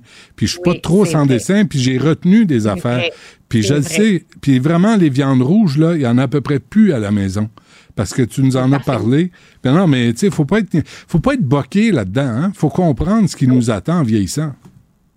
Ah ben c'est ça, les moins de charcuterie possible, euh, c'est une source de sel aussi, de Pareil. nitrite, de nitrate. Ouais. Mais tu sais, tout est une question de modération, parce que j'aime pas ça quand tu dis ouais, c'est rendu plate ce que je mange. Le plaisir est bien important. Fait que faudrait ouais, ouais. retrouver une petite, petite dose de plaisir. Euh, Mhm. Je t'ai vu avec Martin Picard, t'avais l'air d'avoir du fun dans un show à cuisiner euh, santé. ouais, euh, non, non, ça, c'est c'est le fun, mais c'est ça, tu sais, il faut garder du plaisir, il faut être conscient que notre santé est pas éternelle, puis il faut en prendre soin, tu sais, puis tes conseils sont vraiment, sont importants. Sérieusement, Isabelle, tu sais, le- la- l'avoine le matin, tout ça, là, tu sais, on fait, mais il y a la, la- y a le stress de la vie, hein, aussi, là, le stress du quotidien, euh, tu sais, les enfants, comment ça va à l'école, le stress de la job, il y a des gens qui perdent leur job ces temps-ci, c'est stressant, ça, ça doit affecter la santé. Ah, c'est sûr, c'est sûr. Euh, trop de cortisol, euh, plus d'inflammation dans l'organisme, euh, plus de maladies chroniques, quelles qu'elles soient, plus de troubles neurodégénératifs. Donc, effectivement, c'est sûr que le stress, c'est un facteur difficile à contrôler. Hmm. Vraiment difficile à contrôler. Mais en tout cas, je, je, je pense qu'il est en de bonnes mains avec euh, ton coach euh, nutritionniste à médecin. Fait qu'on suit, on suit ça de près, puis on se fait un petit check-up euh, médical live comme ça ensemble dans dans deux mois. Ou Ta dans pression, un c'est mois, quoi, parce toi? que le docteur Béliveau revient dans un mois. Ah, c'est vrai? OK, mais toi, ta pression, c'est quoi? Moi, c'est 90 sur 60. C'est assez. Merci. Euh, c'est un peu bas quand même, ça. C'est de la basse pression, ça. Non, pas. non, je fais de la basse pression. si je suis trop vraiment. rough, si je suis trop méchant, là, tu peux tomber sans connaissance. Ah oui, je- moi, le- moi, je perds connaissance souvent. Et moi, quand, quand elle est, que je me sens bien, ma pression va être à 102, 103 sur euh, 65 peut-être. Ouais, Fait ouais. que c'est- c'est effectivement, je fais de la basse pression. Fait que c'est un autre problème. C'est le métabolisme hein, aussi. là. Mais euh, ton- problème est meilleur que le mien, en tout cas. Parce qu'on n'a pas vu beaucoup de gens faire de l'AVC, un AVC à cause de la basse pression. Effectivement. Mais il y a Mhm. d'autres facteurs de risque de l'AVC aussi. Donc, euh, regarde qui c'est, hein? Faire de la politique. Euh, merci, Isabelle. Merci, Mais sérieusement, sérieusement, merci euh, pour, euh, pour cette chronique-là, parce que c'est important. Ce que tu dis, c'est important pour notre corps là, puis notre santé. Merci, Isabelle. Mhm. Merci, Benoît. Bye. Du Trisac. Il n'a peur de rien, sauf peut-être des qu'on orange. Alexandre Moranville-Ouellette est avec nous, fait partie de la famille Cube, euh, Cube Télé. Cube, C'est ça. Cube, Cube tout. Cube tout. Euh, Alex, bonjour. Bonjour, Benoît. 50 ans. De Donjon Dragon. Donjon Dragon. Tout le monde a entendu Donjon Dragon. Pas sûr qu'on connaisse vraiment ce phénomène, parce que c'en est un. C'en est un, puis c'est, il est de retour, hein, plus fort que jamais grâce à des références culturelles qui ont fait le tour du monde. On pense entre autres à Stranger Things dans la célèbre série de Netflix qui a remis ça sur la carte littéralement. On pense à des jeux aussi vidéo best-seller Baldur's Gate 3 qui est sorti dans la dernière année, se base entièrement sur le jeu de Donjon Dragon puis qui est devenu là, un succès planétaire. Le film récemment de Donjon Dragon, Honor Among Thieves, qui est sorti aussi au cinéma, qui a connu un grand succès. C'est de retour plus que fort que bon, jamais. ce film-là? C'est très, c'est drôle. C'est un film qui peut être grand public. Et si t'es quelqu'un qui a joué à Donjon Dragon une fois dans ta vie, tu- Ouais. tu, vas rire aux Mais larmes si parce que pas joué? C'est drôle aussi. C'est un bon film. Ça Mais- reste un bon film. Mais toi, t'es un psychopathe, là. Ça fait, ça fait longtemps que tu joues à ça, là. Je pense que psychopathe, c'est le bon terme, considérant que là, je t'ai affublé d'un écran du maître du donjon. Benoît, je t'ai donné des dés. C'est toi Ouais. le maître du donjon aujourd'hui, là, vu que tu es l'animateur de cette émission. Mais oui, ça fait, moi, euh, malgré mon jeune âge, j'ai 28 ans, mais ça fait au-dessus de 20 ans que je joue à Donjon Dragon. J'ai hein? ramassé ça, moi, à 7 ans. On m'avait fait jouer dans un camp de jour, puis je n'ai plus jamais décroché. Est-ce que tu joues avec le même monde ou t'as trouvé de nouvelles gangs? Comment ça se passe? Étonnamment, Oui. Il y a des gens que Ah, je ouais. connaissais au camp de jour à 7 ans qui jouent encore avec moi. Guillaume, mon petit, on te salue. Mais c'est non, euh, vraiment des gens avec qui on continue de jouer. D'ailleurs, euh, tu sais, nos moyens se sont tellement raffinés au fil des années. Nous, on a commencé comme des enfants dans un sous-sol, qu'on faisait un peu nos affaires. Après ça, c'était chip liqueur. Après ça, oh, c'était la bière. Puis là, maintenant, tu vois, Oh, dans les dernières semaines, on a débouché une bouteille de vin. Puis j'ai Ben ri de oui. mes amis, j'ai dit, calibine qu'on est rendu vieux. Mais drôle. ça a évolué avec les années, puis même la technologie désormais qui est à notre service, Benoît. Puis on peut sûrement montrer, j'ai une image de, que j'ai prise d'archives avec mes amis parce que désormais, ce Guillaume d'ailleurs avec qui je joue à 7 ans, ben il est rendu. Ah, ça c'est moi, tu vois quand j'avais toi, 7 ça. ans. Avec ce manuel, on l'a toujours, le tout premier livre de Donjon Dragon que j'avais eu. J'avais des belles lunettes dans le temps, mais surtout ce que je voulais montrer, c'est une image plus récente avec mon ami qui joue désormais est à Rimouski, habite. Il joue quand même à distance avec nous. Hein. Les, les moyens pandémiques nous ont donné les moyens de nos ambitions aussi. On peut peut-être regarder euh, grâce à un écran maintenant, puis une caméra, un micro, on installe ça dans la cuisine chez nous, puis hop, j'ai un ami à distance qui est capable de jouer. OK, mais moi, vraiment, là, je le sais, mais en fait, je le sais pas, je sais rien. Puis au Comic-Con, euh, Mme Dutrisac et euh, mon plus jeune sont allés jouer. Il y avait, un- il y avait une espèce de de préparation de cours, ou je sais pas trop, là, puis là, ils jouaient, ils sont revenus de là deux heures plus tard, là, il y avait les yeux dans la graisse de bine, il y avait tellement trippé, ça avait été tellement le fun. Comment ça joue? Comment, moi, j'ai aucune idée comment ça joue. Ouais, puis je te fais un petit résumé. Hein, quand on dit 50 ans, ça a été créé en 74. là, le Ouais. jeu de Donjon Dragon, ça a évolué au fil des années, au fil des éditions. Ça a changé de main une couple de fois. Mais essentiellement, le, le jeu qui est parti au départ vraiment comme un jeu de stratégie dans lequel là, j'ai amené toutes sortes, évidemment, de matériel, des figurines, tu bouges, tu roules des dés, tu fais des attaques, tu fais toutes sortes de mais choses. toi, t'es une figurine? Pas nécessairement. Je, vais t'expliquer rapidement, Benoît. En gros, Donjon Dragon, le concept du jeu, c'est que tu as un maître du jeu, dans l'occurrence en ce moment-ci, ce serait toi, et les joueurs en tant que tels. Euh, le maître du jeu, c'est le dieu de cet univers-là, c'est la personne qui peut, qui peut tout créer, qui invente l'histoire, qui la fait rouler, qui va décrire l'endroit où tu te trouves, décrire les créatures, parce que au final, Donjon Dragon, là, au-delà des supports visuels qu'on peut avoir, c'est ce qu'on appelle du théâtre de l'esprit. C'est-à-dire qu'on va toujours imaginer des situations, tu vas te faire décrire par ton narrateur, qui est le maître du jeu, qui va lui jouer les adversaires, les monstres, les créatures, les alliés, les ennemis, tout le monde que tu peux rencontrer, qui va créer cette histoire-là, la décrire aux joueurs qui, eux, doivent réagir dans les circonstances. Ce qui fait en sorte que ben, les deux rôles sont excessivement intéressants. Je fais encore les deux activement, là, moi, co- et comme maître de donjon et comme joueur. OK, mais maître du jeu, là, Alex, faut connaître l'histoire, la, la trame narrative, Tu les personnages. Mais tu l'inventes, faut que ça soit cohérent, que ça ait de l'allure, non? Désormais, il y a des livres préfaits qui, des manuels comme ceux-là que j'ai ici, qui vont euh, te guider, qui a déjà des aventures déjà écrites. Si tu veux toi-même, tu t'inspirer de tout ça, utiliser ce matériel-là. Moi, par exemple, avec l'expérience que j'ai acquis au fil des années, tu sais, je la montre ici, j'ai une petite carte, je l'ai même, tu sais, je fais des, mes cartes sur des logiciels, j'invente un monde, une histoire, des personnages. C'est quelque chose qui est excessivement stimulant, bien évidemment. Et comme joueur, dans le fond, tu vas réagir aux situations qui sont données par le maître du donjon. Ce qui fait en sorte que quand, quand tu crées cette partie-là et que tu as ce rôle-là de DM, Dungeon Master, tu dois, c'est une espèce de fil d'équilibre. Non, oui, attention, c'est pas kinky. Ben non, c'est pas kinky. Ça sonne comme ça, mais ça l'est pas. Are you a Dungeon Master, Alex? Écoute, le nombre de blagues que j'ai entendues là-dessus, Oui, hein, yes, I am. hein. Et euh, là, le but, c'est un jeu. sortir de temps en temps. C'est un jeu, regarde, je vais, je vais ignorer, tu vois. C'est un jeu d'équilibriste qui est assez, qui est assez périlleux, merci. Parce que ton but, c'est de créer une aventure qui va être à la fois un défi pour tes joueurs, Ouais. mais toi, tu aurais le pouvoir de mettre euh, une créature épouvantable sur la table puis de tuer tout le monde en 5 secondes ça te tente. Le but, c'est que ça reste un défi pour les gens qui viennent jouer, mais qui s'amusent et qui a un niveau de difficulté. Et avec les années, Benoît, c'est quelque chose que quand tu joues, tu vis un personnage. Donne-moi un exemple, euh, don- donne-moi un exemple de, de, de mise en scène là, que tu peux créer. Mais écoute, regarde, c'est quoi, j'ai encore mieux que ça. Avec mes amis, on est rendu qu'on on enregistre nos tables de Donjons. Dragons. Comme il y a des podcasts très célèbres, entre autres Critical Role, qui ont avec des dizaines de millions de personnes qui visionnent ces vidéos-là. Euh, nous, on enregistre ça pour nos amis qui veulent les écouter. Je peux te donner une idée, là, maintenant, on est rendu avec de la musique et un jeu de rôle. On joue des personnages. Je te laisse écouter. Alors, les gars, vous en avez mis du temps. Parce que vous alliez vraiment nous attendre. C'est parce que vous voulez pas finir de servir, bordel. Il restait plus rien, il a fallu aller chercher un autre Ah, fût. attends, attends, attends. Prenez. Non Non, bien sûr, enculé.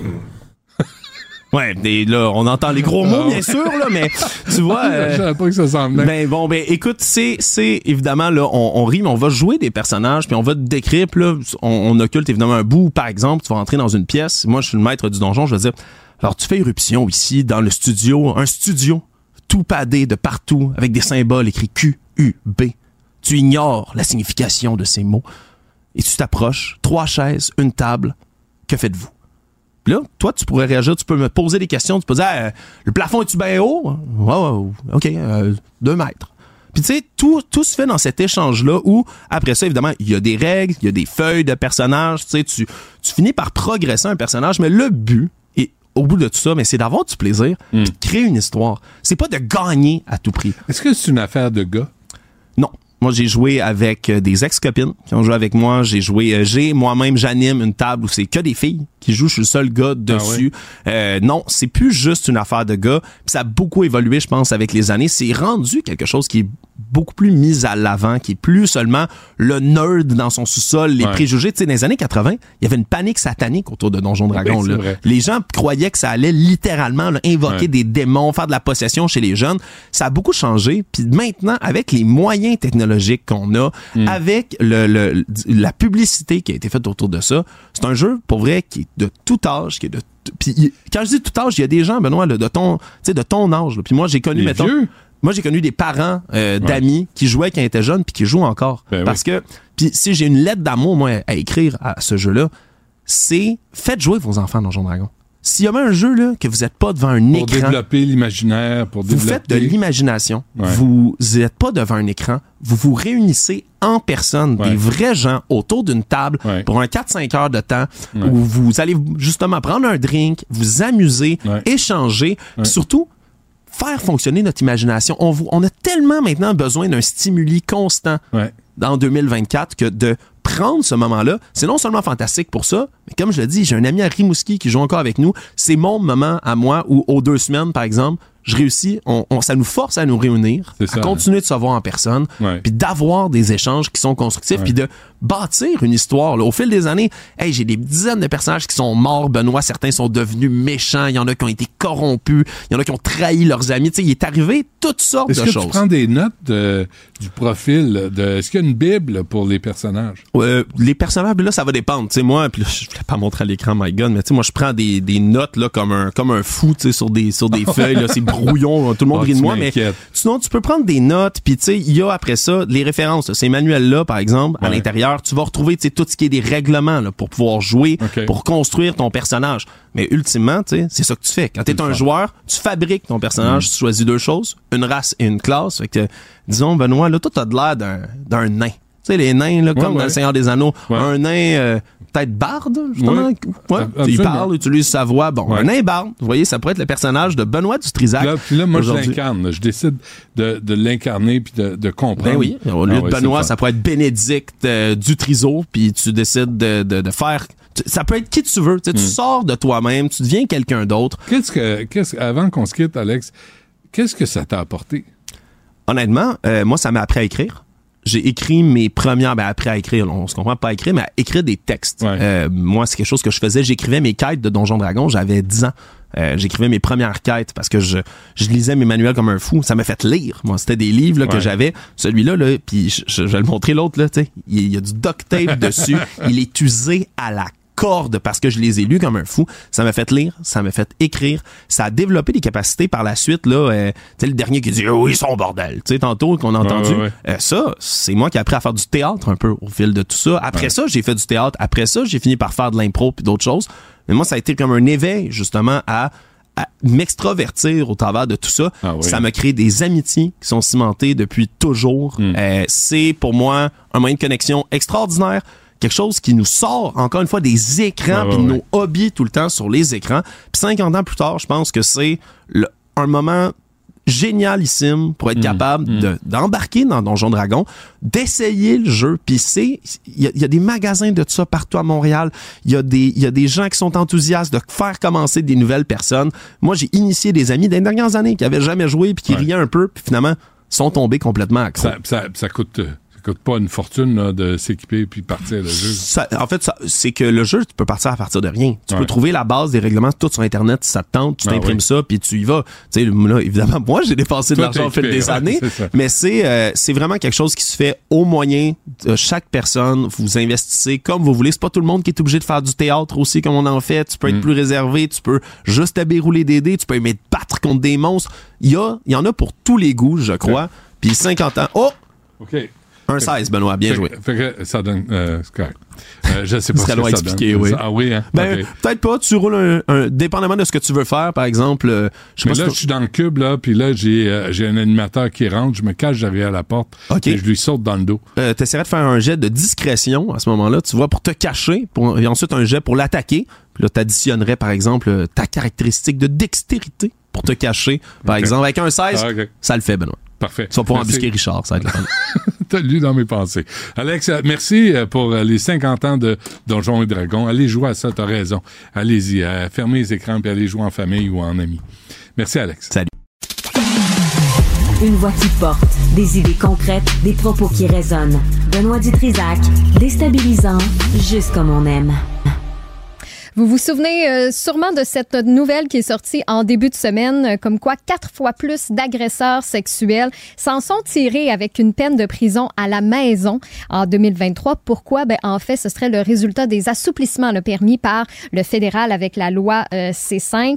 Celui qu'on veut entendre sur le sujet, celui dont on veut avoir l'opinion, ben, c'est Pierre-Hugues Boisvenu et il sera en entrevue euh, avec Benoît à 13h30, entrevue à ne pas manquer. Donc, je vous invite à rester avec nous. Vous avez peut-être vu ça passer euh, aussi euh, il y a quelques semaines, là, en janvier dernier. Neuralink a posé son premier implant cérébral à un patient. Donc, la première puce à être implantée dans la tête de quelqu'un. Évidemment qu'on y a laissé un petit peu de temps là, pour euh, récupérer au, euh, patient. Mais euh, une fois que ça a été bon, on a commencé à faire des tests. Et là, ben, Elon Musk a dévoilé les résultats des tests qu'ils ont faits. Et le patient peut manipuler une souris d'ordinateur par la pensée. Rien qu'avec la pensée. Richard Martineau a justement reçu en entrevue le journaliste et spécialiste des sciences et technologies, Alain McKenna. Ça vaut la peine d'aller réécouter l'entrevue qui est disponible dans l'épisode de Richard, donc aujourd'hui, 21 février, en allant euh, sur le site web cube.ca dans la section radio. C'est là que vous allez retrouver tous les balados de la, journée selon les animateurs. Même chose pour ce qui est de l'application de Cube. Quand vous ouvrez l'application, juste euh, en bas de l'écran, vous avez euh, le- l'onglet balado. Vous cliquez là-dessus. Ça va vous amener euh, ou encore sur euh, toutes les plateformes de balado diffusion. Mais justement, sur le sujet, il y a Michel de Sorel qui m'a texté. Il dit, avec la nouvelle puce, là, il y a beaucoup de magiciens qui vont se retrouver au chômage. Tout d'un coup, j'étais comme, c'est vrai que tu deviens un petit peu moins impressionnant dans ce temps-là. Euh, à mon avis, les, magiciens vont peut-être être en voie de, disparition. Bon, Flash, Mich- Michel, vous savez, vous pouvez toujours nous rejoindre en direct au 1-877-827-2346, le 187 Cube Radio. Donc ça, c'est pour nous texter encore par courriel au studio à commercial cube.radio. Comme ça, ça vous permet de réagir à nos contenus, de nous dire ce que vous pensez aussi de l'actualité. Ou comme André, qui voulait juste nous souhaiter une bonne journée. C'est bien fin. Merci beaucoup, euh, merci beaucoup André, de, de, prendre le temps de nous écrire comme ça. Ça fait euh, toute la différence. Puis on dirait que j'ai bien ri, euh, Benoît, de ton exemple de se cacher derrière la porte pour sauter sur un animateur. Je trouvais que ça faisait plus clou, moi. Ah oui? Benoît Ah oui. avec... euh, Avec un micro. Avec un micro dans le studio de Cube. Ouais, ouais, OK, ça se peut. Mais Non, mais on est créatif. Mais, mais Alex, ce qu'il disait, c'est- c'est c'est vrai. Chez nous, on a commencé à jouer à Cranium Oui. avec les enfants. Ben là, ça augmente tes connaissances générales? Un, Oui. puis deux, t'es arraches des écrans, puis on a du fun. Mhm. Puis on gagne, on perd, tu sais. Ça puis, crée euh, des souvenirs, puis- euh, jouer à des choses avec vos enfants, là. Linda Pagani disait, hein, Ben, celle qui enseigne à l'Université de Montréal. c'est toi qui l'avais dit justement à Linda, c'est que ça apprend à perdre aussi. C'est ça. Tu développes jouer. plein de- C'est ça, t'ac- Ouais. t'acceptes de perdre, puis d'être, euh, tu sais, de comprendre les, les règles d'un- jeu. Mhm. C'est- c'est- juste des bonnes choses. T'as raison. Là, la semaine de relâche s'en vient. C'est l'occasion, justement, d'aller fouiller dans les armoires du chalet. là. C'est souvent là qu'on cache les vieux Ouais. jeux. On ressort tout ça, puis on s'amuse en famille. Partagez vos observations avec Benoît Dutrisac par courriel. Dutrisac à commercialcube.radio. Antoine Robitaille est avec nous. Euh, Monsieur Robitaille, bonjour. Bonjour, M. Dutrisac. Bon, alors, Nordvolt, euh, ça- c'est c'est comme un, un- un psychodrame, hein? Ça arrête pas les révélations. euh, puis celle de Radio-Canada de, de ce matin, là, de Thomas Gervais, ils ont pas mal fait jaser ici. Il y a eu beaucoup d'échos à l'Assemblée nationale. Juste pour rappeler, c'est, qu'il y, y avait un projet euh, avant euh, euh, sur le terrain où Nordvolt doit construire sa méga giga usine. Euh, il y avait un projet euh, domiciliaire, donc euh, par la société MC2, qui finalement s'était fait refuser par le ministère de l'Environnement pour toutes sortes de raisons environnementales. Et euh, donc, il y avait eu un rapport sur ce projet-là. Puis, par la suite, euh, dépôt du projet Nordvolt, acceptation. Et euh, justement, euh, Radio-Canada, ils ont comparé les rapports qui, ce qui, selon eux, disaient c'est à peu près sur le même terrain. Ben, euh, dans, dans un, dans le premier, il y avait beaucoup d'appels à la science, euh, des, des, euh, des notes en bas de page sur des rapports scientifiques, euh, sur les terres humides et tout ça. Puis dans l'autre, rien. C'est-à-dire, ah non, pas trop d'impact. Mais pourtant, euh, pourtant, donc, c'est c'est l'impression qu'on a de, de, de, cette filière euh, en entier, euh, batterie, puis aussi du projet Nordvolt, qui a comme un passe-droit de la part du ministère de l'Environnement parce que le gouvernement euh, la veut et est tellement heureux d'avoir cette filière. Et, et, là, donc, euh, il y a des environnementalistes qui s'inquiètent. Il y a le Centre québécois de, du droit de l'environnement qui va même devant les tribunaux pour ça. Et mais là, le gouvernement s'est défendu ce matin. Il y a eu certains commentaires assez drôles. On peut écouter Pierre Fitzgibbon. On peut le très bien. Puis d'ailleurs, tu sais, c'est pas le jardin d'Éden, ça, là, où Adam et Ève ont croqué la pomme. Hein. Ce qui veut dire. Là, si tu veux dire, c'est un terrain qui était contaminé. C'est un terrain qui était euh, le CIAL contaminé pendant des années. Alors, les, parlez aux gens de Saint-Basile, de Costerville. C'est- un terrain qui était oublié. Donc, euh, Adam et Ève. La question, ouais. La question de Geneviève Lajoie, la première, c'était, euh, vous aviez déjà parlé de, des poissons à trois yeux euh, à cet endroit. Autrement dit, monsieur, et là, monsieur Fitzgibbon, il est tout fier de, de- de se faire rappeler cette citation-là, puis il en ajoute une autre, le jardin d'Éden. Donc, c'est pas le paradis terrestre, là, euh, c'est vraiment très contaminé. Donc, c'est une façon de dire, euh, c'est déjà gâché cet endroit-là, donc euh, pourquoi pas construire une grosse usine dessus? Euh, Ben, c'est ben, une réponse qui effectivement, est... Mais Oui, tu peux pas mais- construire, tu peux pas construire des maisons ou des, euh, des tours à condos sur un terrain contaminé. Effectivement. Quand on lit, par contre, euh, euh, les comptes rendus du, du rapport, on voit que la nature avait repris ses droits sur certains endroits. Donc, euh, euh, c'est difficile de trancher, mais tu as raison. C'est Ouais. c'est- c'est mieux de faire. on faisait déjà des, des quoi? On faisait de l'armement, là. euh, Ouais. C'était une usine d'armes. Donc, euh, ça avait été euh, effectivement très contaminé à une période où on se souciait pas de la rainette Faux-Grillon. Là, je te dis que c'est une époque où, où je sais pas si tu te souviens, euh, moi, quand j'étais jeune, je me souviens très bien là, d'un peintre qui était venu chez nous. Puis quand il avait eu fini ça, de nettoyer ses pinceaux avec de la térébenthine, il avait sacré ça dans le terrain. C'était cou c'était courant. Ah oui, non, je- nous, quand on a emménagé, quand on a emménagé, mes parents avaient acheté une maison à Fabreville, un projet résidentiel, pas cher, là, tu sais, vraiment de peine et de misère. Et il y avait enfoui toutes sortes de cochonneries sur le terrain. Il était pas fini. Mes parents avaient pas d'argent, ils ont pris la maison le minimum, tu sais. Fait qu'il y avait pas de gazon, il y avait rien. Tu voyais des morceaux de, les, les, les, les- tu sais, les, les, les grosses cuves de plantes, là, qui déba- dépassaient, puis les, les madriers, puis le plastique, puis l'aluminium. Il a tout sacré ça dans le terrain. Il avait, il avait remblayé ça, puis il me dit, mettez, mettez de la terre noire, puis euh, de la pelouse là-dessus. Hey, c'est c'est pas une époque glorieuse. C'était à Non. cette époque-là aussi que quand tu ramassais tes feuilles l'automne, ben tu mettais un peu d'essence dedans, tu sacrais le feu dedans. Tu te souviens, il y avait il y avait une période l'automne. Moi, je me souviens à Québec, ça sentait toujours le feu parce Ouais. que tout le monde faisait brûler ses feuilles. Ben oui. Tu sais, Ah et ouais. mon Dieu. Ah, Aujourd'hui, on ferait cuire des bagels là-dessus, mais bon. Ah, puis encore, pas trop. T'as pas, même, même ça, là, ils ont de la misère. Euh, Ben, j'espère, j'espère. C'est- des particules mauvaises. Alors, revenons à Nordvolt. Ouais. Excusez-nous euh, de, de cette parenthèse-là de, de, bon, nostalgie polluante. Ouais. Exact.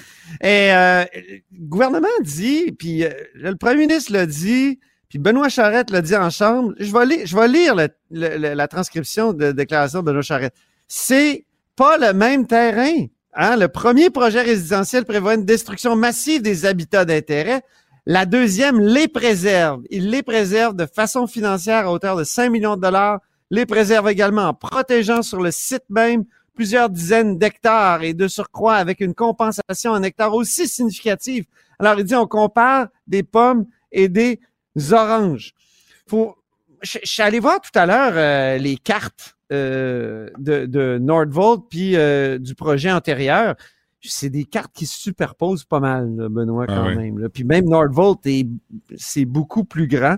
Alors, euh, en même temps, on nous a parlé de Paolo Cherukhi. Je pense qu'il était celui, il était pas venu te voir en, en- en- le PDG de Nordvolt euh, en studio. En tout cas, il est venu à Cube.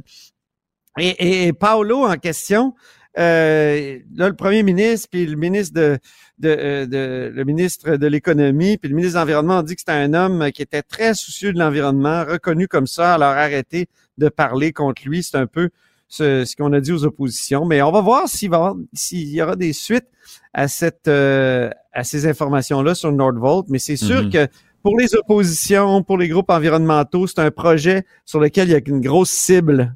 On dirait que Ouais, sans on arrêt, veut hein. pointer parce qu'on veut, oui, exactement. Est-ce qu'il y a une euh, solution à la crise du logement, Antoine?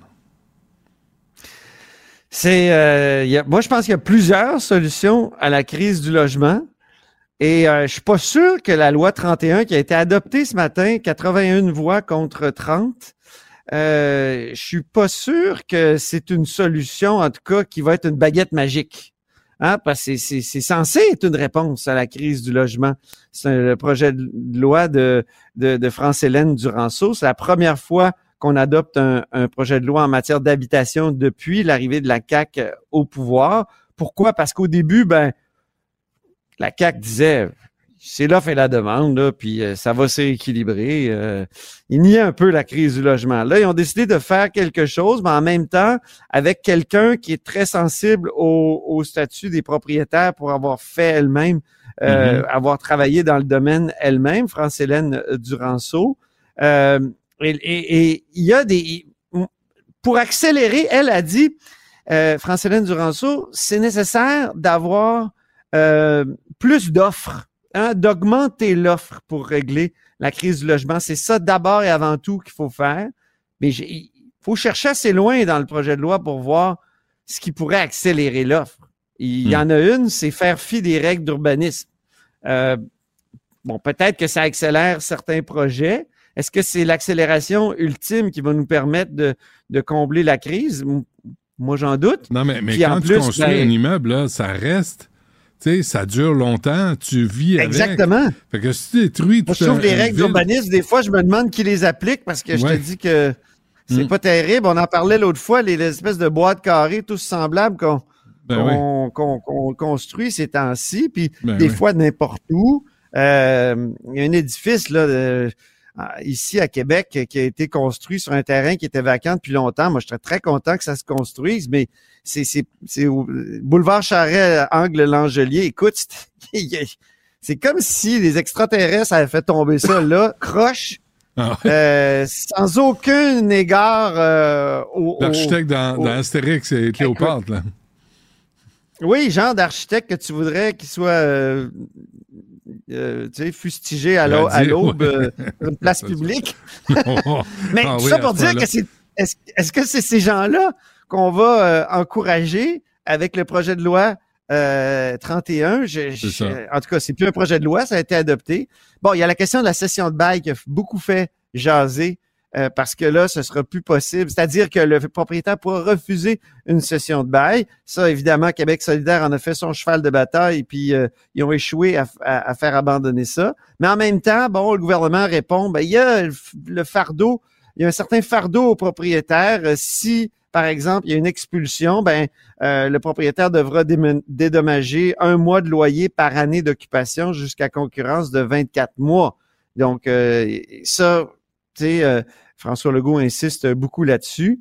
Et euh, on sait que les oppositions, notamment Québec solidaire, insistaient beaucoup pour qu'on fasse un, un registre des loyers. C'est vrai que ça pourrait fonctionner. On a vu un cas euh, qui a été euh, qui a fait l'objet d'un reportage dans le journal où un, un type a vraiment réussi à avoir une baisse de loyer grâce euh, à l'information qu'il y avait dans un registre qui était qui est pas officiel, qui, qui est un peu euh, informel de loyer.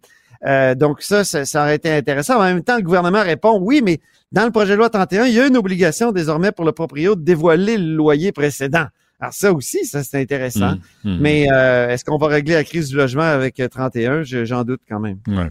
Et euh, au Parti libéral du Québec, euh, on dit n'importe qui sauf Denis Coderre.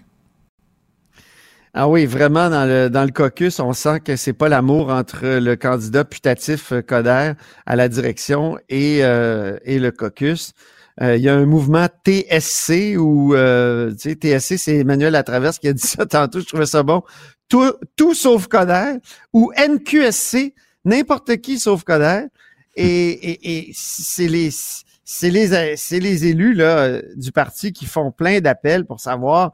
Puis André Fortin nous l'a dit tout à l'heure, euh, il y a des candidatures économiques. Ça, quand on entend économique, ben on pense à Charles Milliard, qui, qui est, c'est vraiment un aptonyme, hein, Charles Milliard. Il est président directeur général de la Fédération des chambres de commerce du Québec. Hein? Ah, c'est magnifique. Alors lui, Ouais. c'est un ancien militant libéral et euh, il serait intéressé, il paraît. Pour l'instant, il en dit pas trop. Euh, il y a Carl Blackburn aussi, un ancien président du Parti libéral, ancien député il y a une vingtaine d'années, euh, qui est euh, lui euh, qui est au conseil du patronat, président du conseil Mais, mais est-ce du patronat, vendre, qui serait est-ce qu'ils peuvent vendre des tickets? Ouais, c'est ça. Ben, tu sais, moi, je trouve que c'est le dilemme du Parti libéral actuellement, puis, puis des, des élus du parti. C'est-à-dire que Denis Coderre fait énormément parler du parti, il réussit à faire parler du parti, mais en même Ouais. temps, euh, ils veulent pas parce que c'est vrai qu'il est en porte-à-faux sur toutes sortes de questions par rapport euh, au, Mais c'est- euh, au mais c'est peut-être le, parti qui est en porte-à-faux. Par rapport aux Québécois, Ben peut-être, oui. effectivement. Ben, mais pour l'instant, je vais te dire ça. Ah oui, il est en porte-à-faux par rapport aux Québécois francophones. Sacramouille, Ça, pas à peu près, là. c'est- Hey, écoute, ils sont rendus à 7, 6% là, euh, Mm. dans- chez les francophones. Ça va vraiment mal. Mais et, et- Denis Coderre, il connecte avec les francophones. Et même euh, d'un certain âge, des fois, on a l'impression de, de la, réin- la réincarnation de Camillien Hood. Euh, et tu sais ce qu'il disait, Camillien Hood, hein? C'est lui qui avait installé des urinoirs publics. Il disait une pisse, un vote. C'est célèbre, ça. En tout cas, et tout ça pour dire euh, que euh, aujourd'hui, les caquistes sont beaucoup euh, amusés avec euh, avec Coder. En chambre, il y avait des questions sur le stade olympique de la part de Marois Risky qui disait ça n'a pas de bon sens, le gouvernement n'avait pas vraiment d'études pour la démolition. Réponse de, de Simon Jean Barrette. Ah oui, mais euh, on a quand même très bien travaillé. Puis en plus, Denis Coderre est favorable euh, à notre projet sur le stade olympique. Deuxième, après ça, il y a eu beaucoup de questions de, de Monsef Déragi, des libéraux sur le projet Nordvolt. Euh, et même réponse à, la fin de la question, fin de la réponse de, de Benoît Charrette. Ah, ben, Denis Coderre est favorable à Nordvolt. Alors, ça drôle. commence à agacer les libéraux. Ah, Moi, je voyais des mines euh, étaient un peu tannés de se faire parler euh, de Monsieur Coderre, là, Mhm. vraiment. Et c'est pourquoi il cherche désespérément quelqu'un qui pourrait l'emporter contre lui, parce que c'est pas Frédéric Beauchemin qui va gagner contre lui, certainement. Et euh, il cherche désespérément. Très bien. Euh, merci, Antoine. On se reparle demain. Ça me fait plaisir. À demain. Rejoignez Benoît Dutrisac en temps réel par courriel. Dutrisac à commercialcube.radio. Philippe Richard Bertrand. Est-ce qu'il y a quelqu'un qui calcule? Je capote. T'imagines combien ça coûte? Entrepreneur et chroniqueur passionné. Qu'est-ce que tu veux de plus? Philippe Richard Bertrand. Philippe euh, Richard, bonjour. Salut. Les propriétaires de Triani, c'est qui ça? Tu sais, c'est ceux euh, qui, euh, ça fait 4-5 fois qu'on en parle, c'est ceux Ouais. qui doivent de l'argent à plusieurs micro-brasseurs du Québec. là. Les créances vont de 100 000 à 1,5 million. Mhm. Ils ont fait une transaction un peu spéciale euh, dans les derniers mois où est-ce qu'ils ont mis une filiale en faillite. Ils ont transféré les actifs dans une compagnie publique en bourse euh, pour sauver, si tu veux, l'usine, sortir l'usine de la faillite. Mais là, ce qu'on apprend aujourd'hui, euh, dans un article du Journal de Montréal, c'est qu'ils auraient accumulé en plus 25 millions de créances à Revenu Québec. Euh, euh, où est allé tout cet, cet argent? Je ne le sais pas. La, la, seule chose que je trouve bizarre, tu sais, des fois, quand Revenu Québec ne reçoit plus d'argent de ta part, tu sais, si tu es une entreprise et tu arrêtes d'envoyer tes rapports, oublions même le fait que tu es capable de les payer, là, juste de les envoyer. Tu sais, dire, hey, on a collecté des taxes, on vous les doit, mais on n'a pas d'argent pour, les, pour, pour vous les payer. Mais pour recevoir 25 millions d'avis de cotisation, Mmh. c'est c'est selon moi là puis je je suis pas au fait de chaque détail mais d'après moi c'est une manœuvre de Revenu Québec pour les faire réagir c'est qu'on envoie des avis de cotisation arbitraires on se fie euh, au passé aux années précédentes puis on dit hey t'as pas cotisé t'as certainement pas arrêté de faire de l'argent hier donc on t'envoie un avis de cotisation et à toi de nous démontrer que c'est pas le bon montant ok? Sauf que si la créance est de 25 millions prétendue, parce qu'on est toujours dans la prétention, tu sais, ça peut, ils peuvent pas s'être trompés, euh, Benoît, de 50 là. Tu Ah ouais. Ouais. Revenu Québec a pas fait, a pas levé le pouce en l'air, a regardé le vent, pas dit, Mais- oh! Mais qu'est-ce que ça dit de, de ces propriétaires? Ben, en fait, encore une fois, c'est des drôles d'entrepreneurs. Moi, moi, je veux pas taper du sucre sur des entrepreneurs qui en arrachent, mais qui, qui, qui démontrent une authenticité, dire oui, on est dans l'eau chaude, oui, ça va pas bien, puis qu'il y a des discussions avec leurs créanciers, leurs fournisseurs. Mais là, les gens, euh, ils se présentent pas des rencontres, euh, ils se sont mis en arrière d'avocats et de huissiers. Hmm. Moi, il y a un mois, je me suis fait avertir par un avocat d'arrêter de parler d'eux. Tu sais, j'ai dit, regarde, est-ce que tu me mets en demeure? Parce que si tu me mets en demeure, faut que tu écrives à Cube Radio. Là. Tu sais, faut que tu m'envoies une mise en demeure en bonne et due forme. Là. Tu sais, puis finalement, euh, c'est du vent, mais tu comprends que moi, ça m'a ça m'a énervé. Benoît, là, tu sais, Ben je, oui. je suis pas, je connais pas ça. Là. J'ai, il a fallu que j'appelle nos patrons, puis je dis, Hmm. Hey, je fais quoi avec ça? Puis on dit, Philippe, tant qu'il n'y a pas de mise en demeure là, d'envoyer, Ben puis est-ce que ce que tu dis est véridique? Ben, j'écoute, là, c'est relaté dans le journal, c'est documenté. C'est- Mm. Je suis allé chercher le document des syndics de faillite. Alors, tu sais, c'est des gens qui jouent au gros bras, mais qui, en- à ce jour, n'ont pas fait une déclaration euh, dans les médias. Ils ont fait une déclaration euh, dans la presse, mais avec un article qui était tellement complaisant.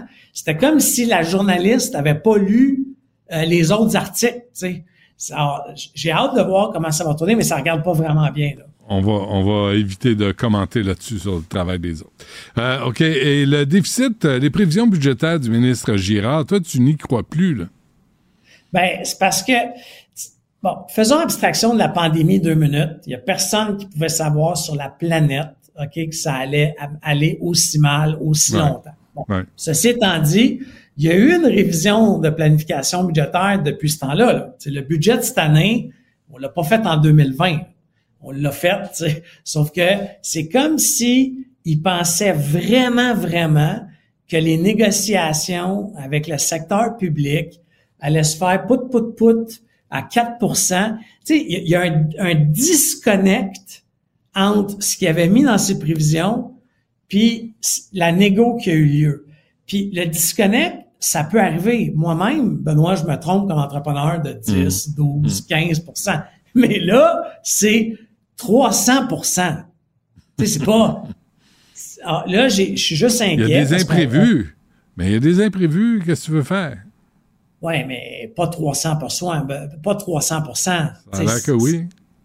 Ben, regarde, moi, ça m'inquiète beaucoup, beaucoup, parce que si la personne qui signe les chèques, là, fait des erreurs dans plusieurs dossiers de 300 ça, ça va finir en catastrophe. là. Mhm. Parce que là, on prévoyait un, un déficit de 675 millions. Tu sais, puis là, un déficit, là, revenu moins dépenses. C'est assez simple. là. Ouais. Oui, c'est compliqué parce que c'est l'État. Sauf que là, paf, euh, on pense que ça va être un déficit de 2-3 milliards. Hey, c'est pas la même affaire, là. Non, non. Après ça, vrai. la SAQ, les profits sont pas au rendez-vous. Hydro-Québec, les profits avant- euh, qui sont euh, qui sont amputés d'un milliard. Hmm. Tu sais, c'est pas, c'est pas, pas rose, là. Bon. Euh, bon, ben, sur ces excellentes nouvelles, on se laisse, euh, Philippe Richard. On se reparle demain. À demain. Salut. La tragédie qui ébranle le Québec au grand complet. L'appel au 911 pendant que le feu est pris. Côté violence conjugale, je pense qu'il faut serrer la vis. Les faits divers avec Maxime, Maxime Delan. Whoop, whoop, whoop, whoop. Euh, Maxime, bonjour. Salut, t'es beau avec un veston. Ouais, ben, c'est pour des raisons euh, euh, funéraires. Ah. Ouais, ouais. Ben, ça arrive, hein? Ça arrive. la- Ça va vite, la vie.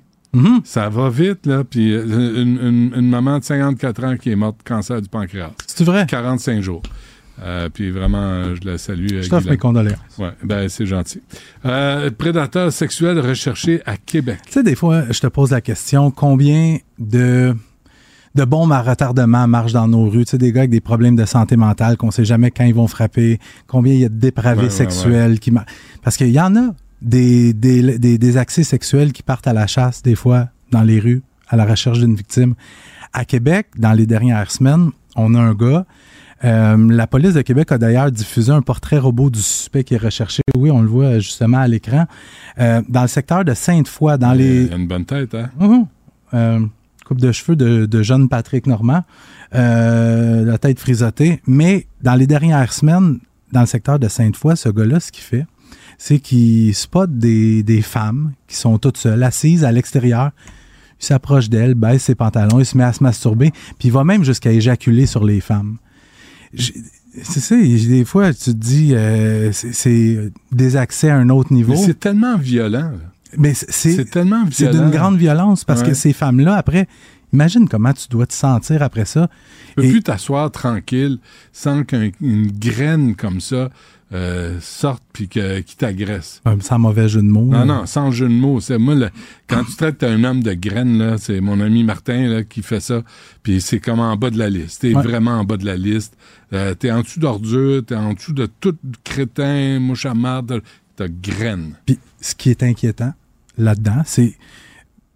Parlant des policiers, vont dire c'est un continuum. Ce gars-là, à un moment donné, ça suffira plus. Ouais, c'est Fait ça, qu'il va hein. passer à un autre niveau. Puis Ouais. ce que les policiers veulent faire, évidemment, c'est le stopper, L'attraper, l'arrêter là. là. Mm. Fait qu'aujourd'hui, la police de Québec a dépêché son poste de commandement dans le stationnement du Canadian Tire de la route de l'église Ouais. à Sainte-Foy pour rencontrer bon, des témoins potentiels. Si des gens ont des renseignements, on invite à aller Re- rencontrer les policiers.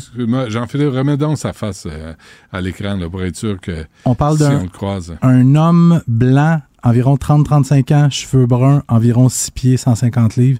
S'il y a des gens qui le reconnaîtraient ou qui auraient des informations, allez rencontrer les policiers route de l'église au Canadian Tire dans le secteur de Sainte-Foy. Parfait. Un mot sur Marc-André Grenon. Ah, c'est Marc-André Grenon qui était accusé du meurtre et du viol de Guylaine Potvin, euh, Guylaine cette jeune femme de 19 ans, violée, étranglée mortellement euh, en avril de l'an 2000 dans son logement de Jonquière. Un procès qui s'est étalé durant un mois. Je sais pas si tu te souviens des preuves vraiment accablantes, des preuves d'ADN qui ont été présentées euh, au jury durant le procès. Écoute, un mois de procès, une heure de délibération. Moi, de mémoire, là, de mémoire récente, je me souviens pas d'un verdict aussi expéditif. Ben, Nicole, euh, Nicole Gibault m'expliquait avant-hier euh, que, ou hier, euh, elle m'expliquait que le juge François Huot a pris une journée et demie pour donner ses directives. Oui. Pour bien expliquer, là, c'était quoi les accusations, ce que ça comportait. Là, j'ai, puis ce, ce juge-là, là, on peut juste le féliciter aujourd'hui. Mhm. Puis ce que ça veut dire, là, c'est que le jury a été séquestré, mais je- on peut-tu vraiment parler de séquestration quand ça dure seulement une heure? Je veux dire, ils ont fait un tour de table. Ouais, t'es d'accord, t'es d'accord. Tout- le monde, c'était probablement unanime dès le départ. Ouais. Fait qu'on a cond- condamné Marc-André Grenon, qui est aujourd'hui âgé de 49 ans, à, euh, on l'a condamné pour meurtre prémédité. Fait qu'on n'a pas cru la théorie de la défense qui disait qu'il s'était rendu chez Guylaine Potvin pour aller voler, qu'il y avait eu altercation, Mhm. puis que ça avait déboulé jusqu'au meurtre. Ce que le jury pense, c'est qu'il est allé là avec une intention, c'était de violer et de tuer Guylaine Potvin. Euh, fait que Marc-André Grenon écope automatiquement de 25 ans d'emprisonnement et ne pourra pas demander sa libération conditionnelle avant 25 ans. Donc, il peut pas être libre avant 2047. Puis je dis libre. Quand tu écopes d'une peine de prison à vie pour meurtre prémédité, tu es sous le joug des services correctionnels pour le restant de tes jours. Ouais. Fait que lui, si- s'il a sa libération conditionnelle, il va avoir 74 ans. Et les propos du juge euh, Huot, là, bonne chance d'expliquer les circonstances qui vous amènent en prison, là, ou quelque chose comme Oui. ça, je paraphrase. Là. Bravo. Ça, ça risque de pas être le fun, euh, Ouais. particulièrement là, pour les, mettons, les cinq premières années. C'est vrai. hein. Euh, bien de la peine. Mhm. Un Québécois victime d'une tentative de meurtre à Acapulco. Acapulco, qui était une destination de destination soleil de choix, pour les Ouais. Québécois pendant des années. Je dirais la mar des poignets à Acapulco depuis quelque temps. Ah non, les, là, les cartels sont vraiment très présents, des agressions armées euh, en plein jour sur des civils, sur des, des bandes rivales. Euh, évitez Acapulco, mais euh, il y a quand même un snowbird québécois de 82 ans, il s'appelle Yvon Langevin. Lui, ça fait une trentaine d'années qu'il va là. Il, il vit là-bas une partie de l'année, sauf qu'il s'est fait tirer dessus euh, dimanche, deux coups de feu au thorax. Il est toujours dans un état critique, Aïe, aïe, aïe. dans un hôpital du Mexique. Il semble que M. Langevin, c'était lié d'amitié, lié peut-être une liaison amoureuse, c'est pas tout à fait clair, avec une jeune femme de 19-20 ans. Hmm. Et cette jeune femme-là aurait un conjoint.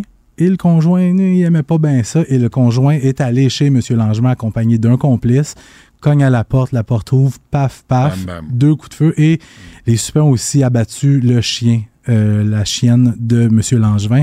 Maintenant, les proches ont de la misère à obtenir des réponses. On s'en souvient aussi avec le meurtre du jeune Victor Masson en mai dernier au Mexique. Les autorités mexicaines, ça a l'air que c'est pas bien ben facile. Les, les proches de M. Langevin Ah ouais. peinent à savoir, y a-tu une enquête? Est-ce qu'on a des suspects? Ils savent même pas s'il y a une enquête qui est ouverte. Puis, tu sais, en même temps, la police mexicaine, euh, ils sont, sont aux prises avec des cartels. Je, je lisais, j'écoutais un documentaire à un moment donné, dans un secteur dans le nord du Mexique. Il y a tellement de meurtres les policiers enquêtent, juste enquêtent 10% des meurtres. Fait qu'il y a 9 meurtres sur 10 qui sont même pas enquêtés. Puis ils doivent enquêter du bout des doigts parce que t'as les cartels Ah au bout de la rue là, qui, qui les attendent. J- Juste euh, cet automne, euh, je pense qu'il y a une, une quinzaine de policiers qui ont été tués d'un coup dans le Ah secteur d'Acapulco, justement. Non, Mm. non, c'est être policier, Excuse-moi, journaliste là. Acapulco avec deux C. Pas Acapulco pour les vacances. C'est noté. On va- fais on va juste m'appeler, je vais te le dire. Oui, hein. et pas, pas tant Cancun non plus, hein? De moins Ah, en Cancun, moins. ben, il y, a, il y en a eu des fusillades à- autour Mais de Cancun. va dans des tout inclus, c'est un peu Ah, plus sécuritaire. Ça, ça m'ennuie. Bronzé niaiseux, moi, je suis pas de faire ça. Bronzé, niaiseux. Ah, c'est pas, je suis pas capable. Euh, tu bronzes niaiseux, puis après, tu te goinfres au, au buffet. Brrr. Là, brrr, là, je vais me tremper à la poche dans, dans, dans la piscine. Puis là, tu vas, après, tu vas t'étendre bronzé. J'arrive de là. Ben, Je sais, avec ta tuque. Monsieur qui ressemble un peu au Père Noël, il est pas fin. Ah, je suis pas loin de la raser, d'ailleurs. Ah non, non, non, Ah, oui? ça te Ah, fait non, bien. non, je suis pas loin de ma. ah, non, je suis tanné. là. Ça te fait bien. Là, ouais, tant mieux, mais euh, ça, je suis tanné. Je vais consulter Stéphanie là-dessus. On se parle demain? Euh, certainement. Salut. Merci. Rejoignez Benoît Dutrisac en temps réel par courriel. Dutrisac à commercialcube.radio. On pensait qu'elle allait prendre sa retraite, mais, mais je pense pas, finalement. Pierre-Hugues Boisvenu est avec, est avec nous. Il a été longtemps sénateur pendant 14 ans. Pierre-Hugues, bonjour. Bonjour, euh, Monsieur euh, Dutrisac. Ah, lâche-moi avec Monsieur Dutrisac, s'il te plaît. Euh, Pierre-Hugues, bienvenue euh, à l'émission encore une Merci, fois. On, s'est parlé la semaine passée, mais l'actualité te rattrape sans arrêt. Oh, là, il vient la nouvelle vient de tomber. Je veux, je veux avoir ton, ton commentaire Mm. là-dessus. Là, on, on parle de la couronne qui veut lancer un message fort en imposant un an de prison à un criminel qui a réussi à couper son bracelet anti-rapprochement imposé dans un dossier de violence conjugale. Un an de prison. C'est pas ce que tu souhaitais, hein? Non, parce qu'il faut comprendre pourquoi euh, un avocat de la couronne peut demander un an de prison. D'abord, sa condition de remise en liberté, c'était le port du bracelet électronique. S'il coupe le bracelet électronique, dans le fond, c'est qu'il il, il, il- il- Il il brise. respecte pas ses conditions mises par la Cour. Donc, c'est minimum un an. C'est-à-dire maximum un an. Dans le projet de loi sur la violence conjugale, qui inclut le bracelet électronique, qui incluait la thérapie, moi, j'ai dit c'est minimum deux ans. Et s'il y a récidive, c'est trois ans.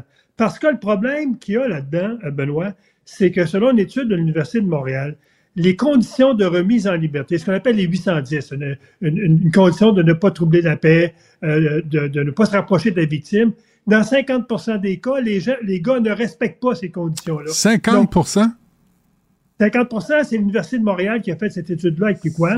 Donc, ça veut ça. dire que si on. Mais ça veut dire qu'il n'y a pas de conséquences. La Cour te donne des conditions, tu ne les respectes pas, il n'y a pas de conséquences. Donc, il faut que le Code criminel ait des... Écoute, c'est un privilège d'être mis en liberté. Alors que si on te donne des conditions et tu ne les respectes pas, à mon avis, Mm. la, la- la conséquence doit être très grave. Mais ça, ça s'ajoute à hier, euh, ce qu'on a appris aussi, quatre fois plus d'agresseurs sexuels ont pu s'en tirer avec une peine de prison à la maison en 2023. Et c'est lié à- aux assouplissements permis par le fédéral. Ottawa, ton ami Justin Trudeau, avec la nouvelle loi C, C5, euh, et, ça, tout le, tout le monde le déplore. Là. Puis tout le monde l'avait dit. Je me souviens, lorsqu'on étudiait le projet de loi au comité des affaires juridiques, dont j'ai été membre pendant 14 ans, M. Lametti est venu et j'ai dit à M. Lametti, c'est pas parce qu'il y a trop d'Autochtones en prison puis trop de Noirs que ce projet de loi-là n'aura pas d'impact sur les Blancs. J'ai dit, vous allez voir, là, les gars qui commettent des, agressions telles des, meurtres, euh, des, des agressions aussi graves, que, pas des meurtres, excuse-moi, des agressions sexuelles, de la violence conjugale, ces gens-là, on va les retourner chez eux. Donc, le message qu'on va lancer aux victimes, ben, dénoncez pas. Parce que si vous dénoncez, le gars va retourner chez eux. M. Hmm. Lamati m'avait dit à ce moment-là, non, non, non, les crimes d'agression sexuelle ne seront pas touchés, ça va être des sentences graves. Mais ce qu'on voit, c'est que dans 40% des cas d'agression sexuelle, entre 40 et 50% au Québec, on retourne les gars chez eux. Et ce qu'on ne dit pas non plus dans l'article, c'est que c'est le même phénomène dans la violence conjugale. C'est à peu près la même proportion qu'on retourne chez eux. Mm, mm. Donc, moi, je trouve que c'est dangereux. C'est un projet de loi dangereux. Euh, J'ai amené des amendements au comité pour enlever les agressions sexuelles et la violence conjugale, faire en sorte que ce soit des sentences de prison. Euh, le Parti libéral, le Bloc était contre. Hier, M. Paulus, Pierre Paulus, mon collègue, a déposé un projet de loi pour retirer du C5 les mêmes éléments, violence conjugale, agression sexuelle, et les libéraux ont voté contre le projet de loi. Donc, Euh, Pierre, excuse-moi, mais prends, prendre un moment pour euh, redresser ton téléphone parce que là, l'image est, est couchée puis c'est, c'est pas le fun. On veut te voir et t'entendre en même temps. Voilà. OK? C'est bon? Jean-Philippe, c'est bon, parfait, merci. Euh, et, et- et tu te souviens qu'il y a un procureur de la Couronne qui a demandé que Trudeau et Lametti présentent des excuses aux victimes d'agressions sexuelles euh, l'automne dernier. Benoît, les dix provinces canadiennes ont demandé à Justin Trudeau de retirer de ce projet de loi-là les éléments liés aux agressions sexuelles et à la violence conjugale. Trudeau n'a même pas daigné répondre au, au- au premier ministre. C'est pour ça d'ailleurs que M. Legault hier a sorti en disant à quoi sert le bloc à Ottawa s'il ne porte pas le message du Québec. Nous, on a, on a tenté le mieux possible, les conservateurs, d'amener des amendements, déposer un projet de loi, mais si on n'a pas l'appui de toute la Chambre, entre autres du NPD et du Bloc, ben, Ouais. le projet de loi, simple, va être très dangereux. Es-tu en train de moi, dire. Es-tu, excuse-moi, es-tu en train de dire, parce que je pense qu'il y a Yves-François Blanchet qui vient, sauf erreur, avec euh, Yasmine, là, si j'ai bien compris, mais es-tu en train de dire que le Bloc québécois appuie les libéraux dans, sur C5, appuie le fait que les, des agresseurs sexuels euh, ont leur peine à la maison, appuie le fait qu'on les laisse, à la limite, couper leur, euh, leur bracelet anti-rapprochement sans conséquence? J'espère que. Jasmine va- J'espère que Jasmine va lui poser la question pourquoi vous avez appuyé ce projet de loi-là, le C5, et pourquoi surtout vous avez voté contre les amendements que les conservateurs ont amenés à l'époque pour retirer du C5 la violence conjugale et les agressions sexuelles? Ouais. Ils n'ont pas juste appuyé le C5, ils ont été contre des amendements qu'on a apportés pour mieux protéger les femmes, faire en sorte que les femmes veulent dire aient confiance dans la justice. Ouais. Euh, tu as écrit euh, presque aux victimes, arrête. Ça, ça nous incite presque à leur dire arrêtez de porter plainte. Oui, parce que le gars qui va retourner chez eux, puis qui est devant le juge, c'est qui qui va avoir le fardeau de, de- de- de- d'être en sécurité? Qui qui a le fardeau de, de ne pas se sentir appuyé par la justice? C'est encore les victimes. Donc, moi, je me dis aux victimes, si vous dénoncez, vous augmentez votre seuil d'insécurité avec ce projet de loi-là. C'est pour Ouais. ça qu'il faut absolument que ce projet de loi-là soit modifié. Est-ce que je me trompe ou Pierre Poilievre n'a pas beaucoup parlé de C5? Là? C'est pas beaucoup, beaucoup Hey, prononcé. hey, il a parlé du C5 euh, depuis à peu près deux semaines. Et il a parlé encore ce matin. Il a parlé hier avec ces statistiques-là. Et euh, lorsque je l'ai rencontré, Benoît, avant que je quitte le Sénat, Pierre Mhm. me dit, dès qu'il va rentrer en fonction, un des premiers, pre- premiers projets de loi qui va, qui va modifier, c'est le C5 pour faire en sorte que des crimes de ce nature-là, il n'y ait plus personne qui retourne chez eux dans son salon, écouter la TV, puis euh, ne pas respecter les conditions. Et Ouais. ce sont aussi, parce qu'il ne faut pas oublier que les gens qui retournent chez eux, c'est des sentences de moins de deux ans, donc sous, sont sous la responsabilité du Québec. Et le Québec n'a pas les ressources pour encadrer ces gens-là qui sont chez eux. Donc, les agents carcéraux qué- québécois ont fait, euh, je pense, il y a quelques années, un sondage à savoir est-ce que ces gars-là respectaient leurs conditions ou pas? Quand ils étaient chez eux dans leur salon, dans 40 des cas, ils respectaient pas les conditions. Soit qu'ils retournaient vendre du pot, soit qu'ils retournaient faire de la prostitution. Donc, ces gars-là se fichent des conditions qu'on leur donne. OK. Pierre, on me dit que Pierre Prolet va être avec euh, Mario Dumont euh, cet après-midi. Euh, Pierre, Pierre Boisvenu, tu as écrit aussi Il est évident pour moi et les trop nombreuses victimes que Justin Trudeau soit devenu, à mes yeux, la plus grande menace pour les femmes victimes d'agressions sexuelles et de violences conjugales, conjugales au Québec et au Canada. Là, on parle de Justin Trudeau et l'immigration. Lui- Justin Trudeau et la criminalité, c'est un échec partout. Là. Moi, j'arrête pas de le dire, mais t- tu l'appuies, ça, ce ce que ce qu'on dit. En matière de justice, Benoît, depuis 2015, aucun projet de loi n'a été adopté par le gouvernement libéral pour sécuriser les femmes ou pour améliorer les droits des victimes. Cette charte-là qu'on a fait adopter en 2015. Tous les projets de loi qui ont été adoptés, presque, à 99 c'est des projets de loi qui visaient les conditions euh, sur les criminels pour que ces conditions-là soient les moins contraignantes possibles lorsqu'ils sont euh, incarcérés. Donc, tu vois, l'ADN des libéraux, c'est s'occuper des criminels et non s'occuper des victimes. Et le C5, c'est la démonstration la plus, euh, la plus évidente. Hmm. Et là, aujourd'hui, là, c'est parce que tu sors, Pierre-Hugues, là, puis tu dénonces aussi l'absence d'implication du Bloc québécois dans ses efforts pour protéger les femmes au Québec, mais à travers le Canada. Puis là, à un moment donné, on peut plus s'attarder à l'indépendance du Québec quand on veut parler de la sécurité des femmes. Ça, ça outrepasse euh, l'objectif de l'indépendance du Québec, me semble. La sécurité des femmes, c'est un enjeu qui n'est pas du tout politique, c'est un enjeu qui est sociétal. Et ça correspond au discours notamment du Québec. Le Québec a adopté le bracelet électronique. Le Québec euh, accompagne les victimes dans le système de justice.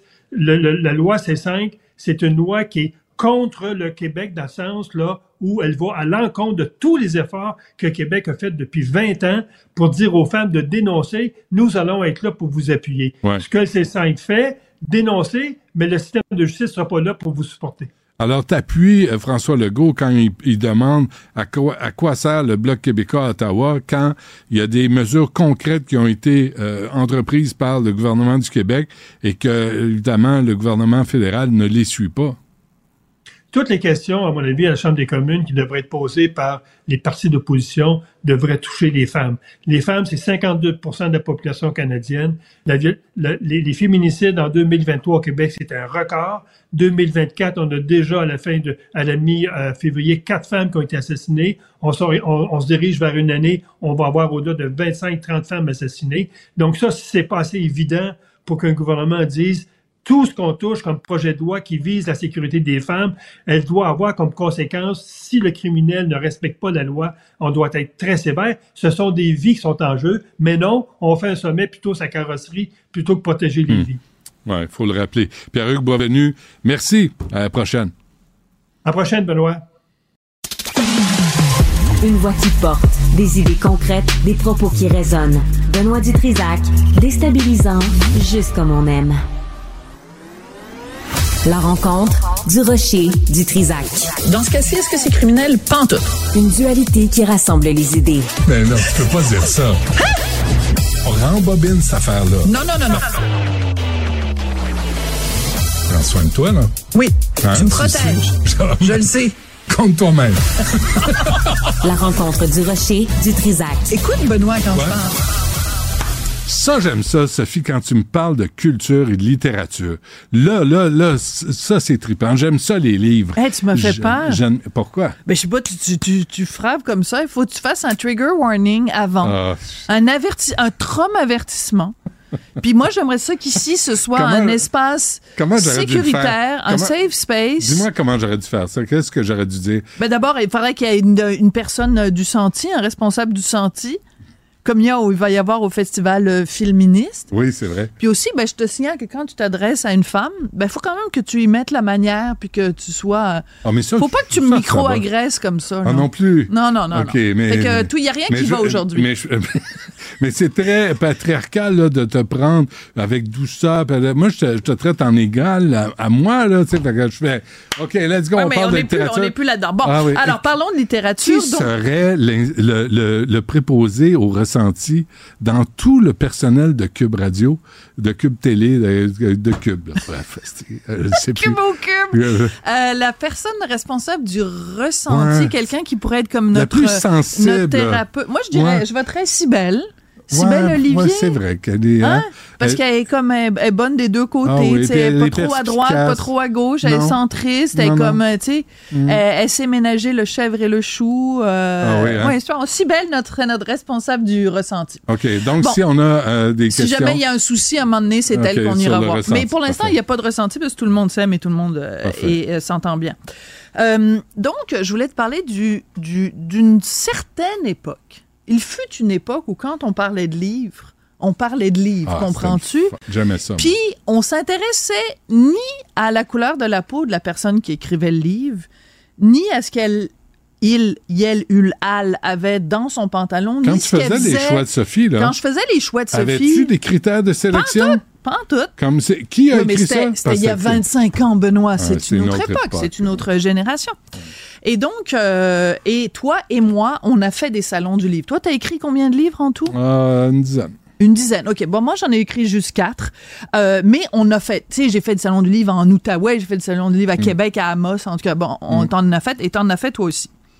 Alors, je reçois un communiqué du Salon du livre de l'Outaouais où on nous dit euh, le Salon du livre de l'Outaouais donne une voix aux questions de société.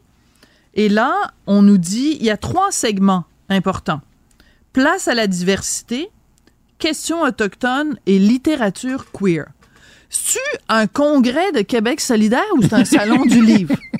C'est-tu un, un cours en sociologie avancée de l'UQAM ou c'est un salon de littérature? J'ai aucun problème qu'il y ait des questions de société et qu'on se questionne. Qui découle de, Mais- de livres publiés. mais de livres publiés. Donc, euh, on, on- on prend les auteurs, on les met dans des petits, Ouais. dans des petites cases. Littérature queer, ça veut dire quoi ça, littérature queer?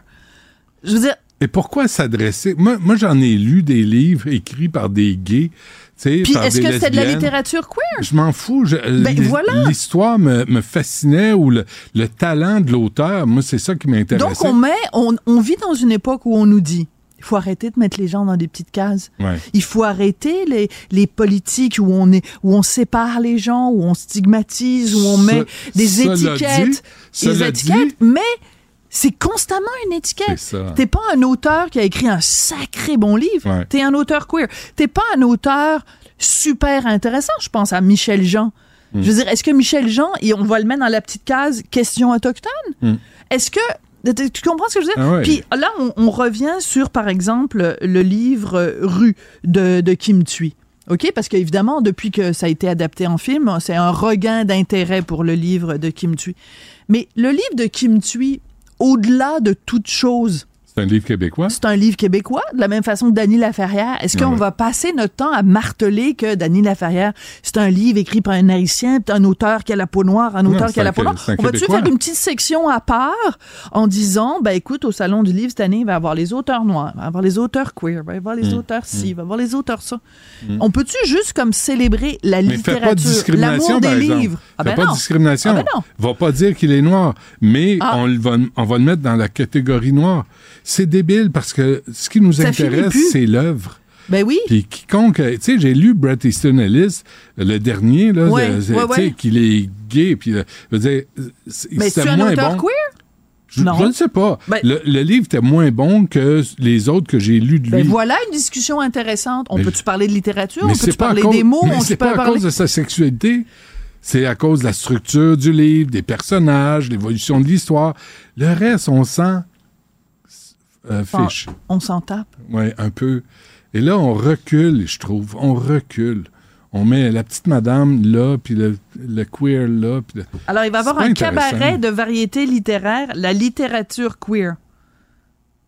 Pourquoi? C'est quoi ça, la littérature Non, mais si queer? c'est si c'est pour célébrer les auteurs gays, euh, queer ou nomme-les, tu sais, là, c'est c'est même plus gay, là. Là, c'est queer.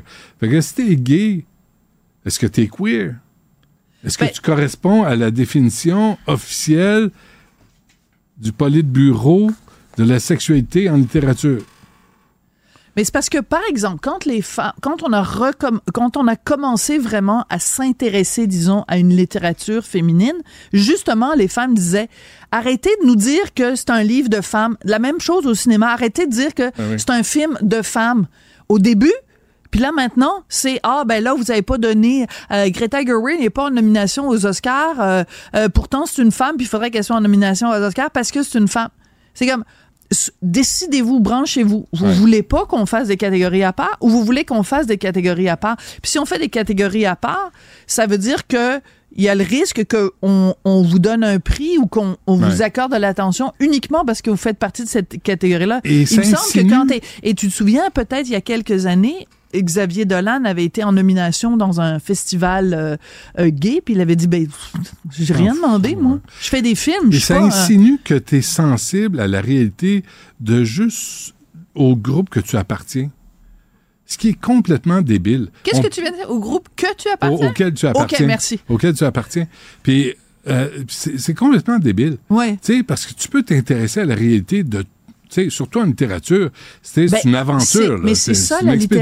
littérature. C'est Ben ça ouais. ouvrir un livre. Un- ouvrir un livre, c'est rentrer dans le cerveau de quelqu'un qui n'est pas toi. Ouais. Il n'y a pas meilleur rapport à l'autre avec un A majuscule que la littérature. Puis je dis littérature, ça peut être un essai, ça peut, c'est pas besoin d'être un roman, là, c'est pas besoin de la, de la poésie, ça Ouais. peut être euh, à la Un rigueur même un livre de recettes, n'importe quoi, je m'en Ouais, fous.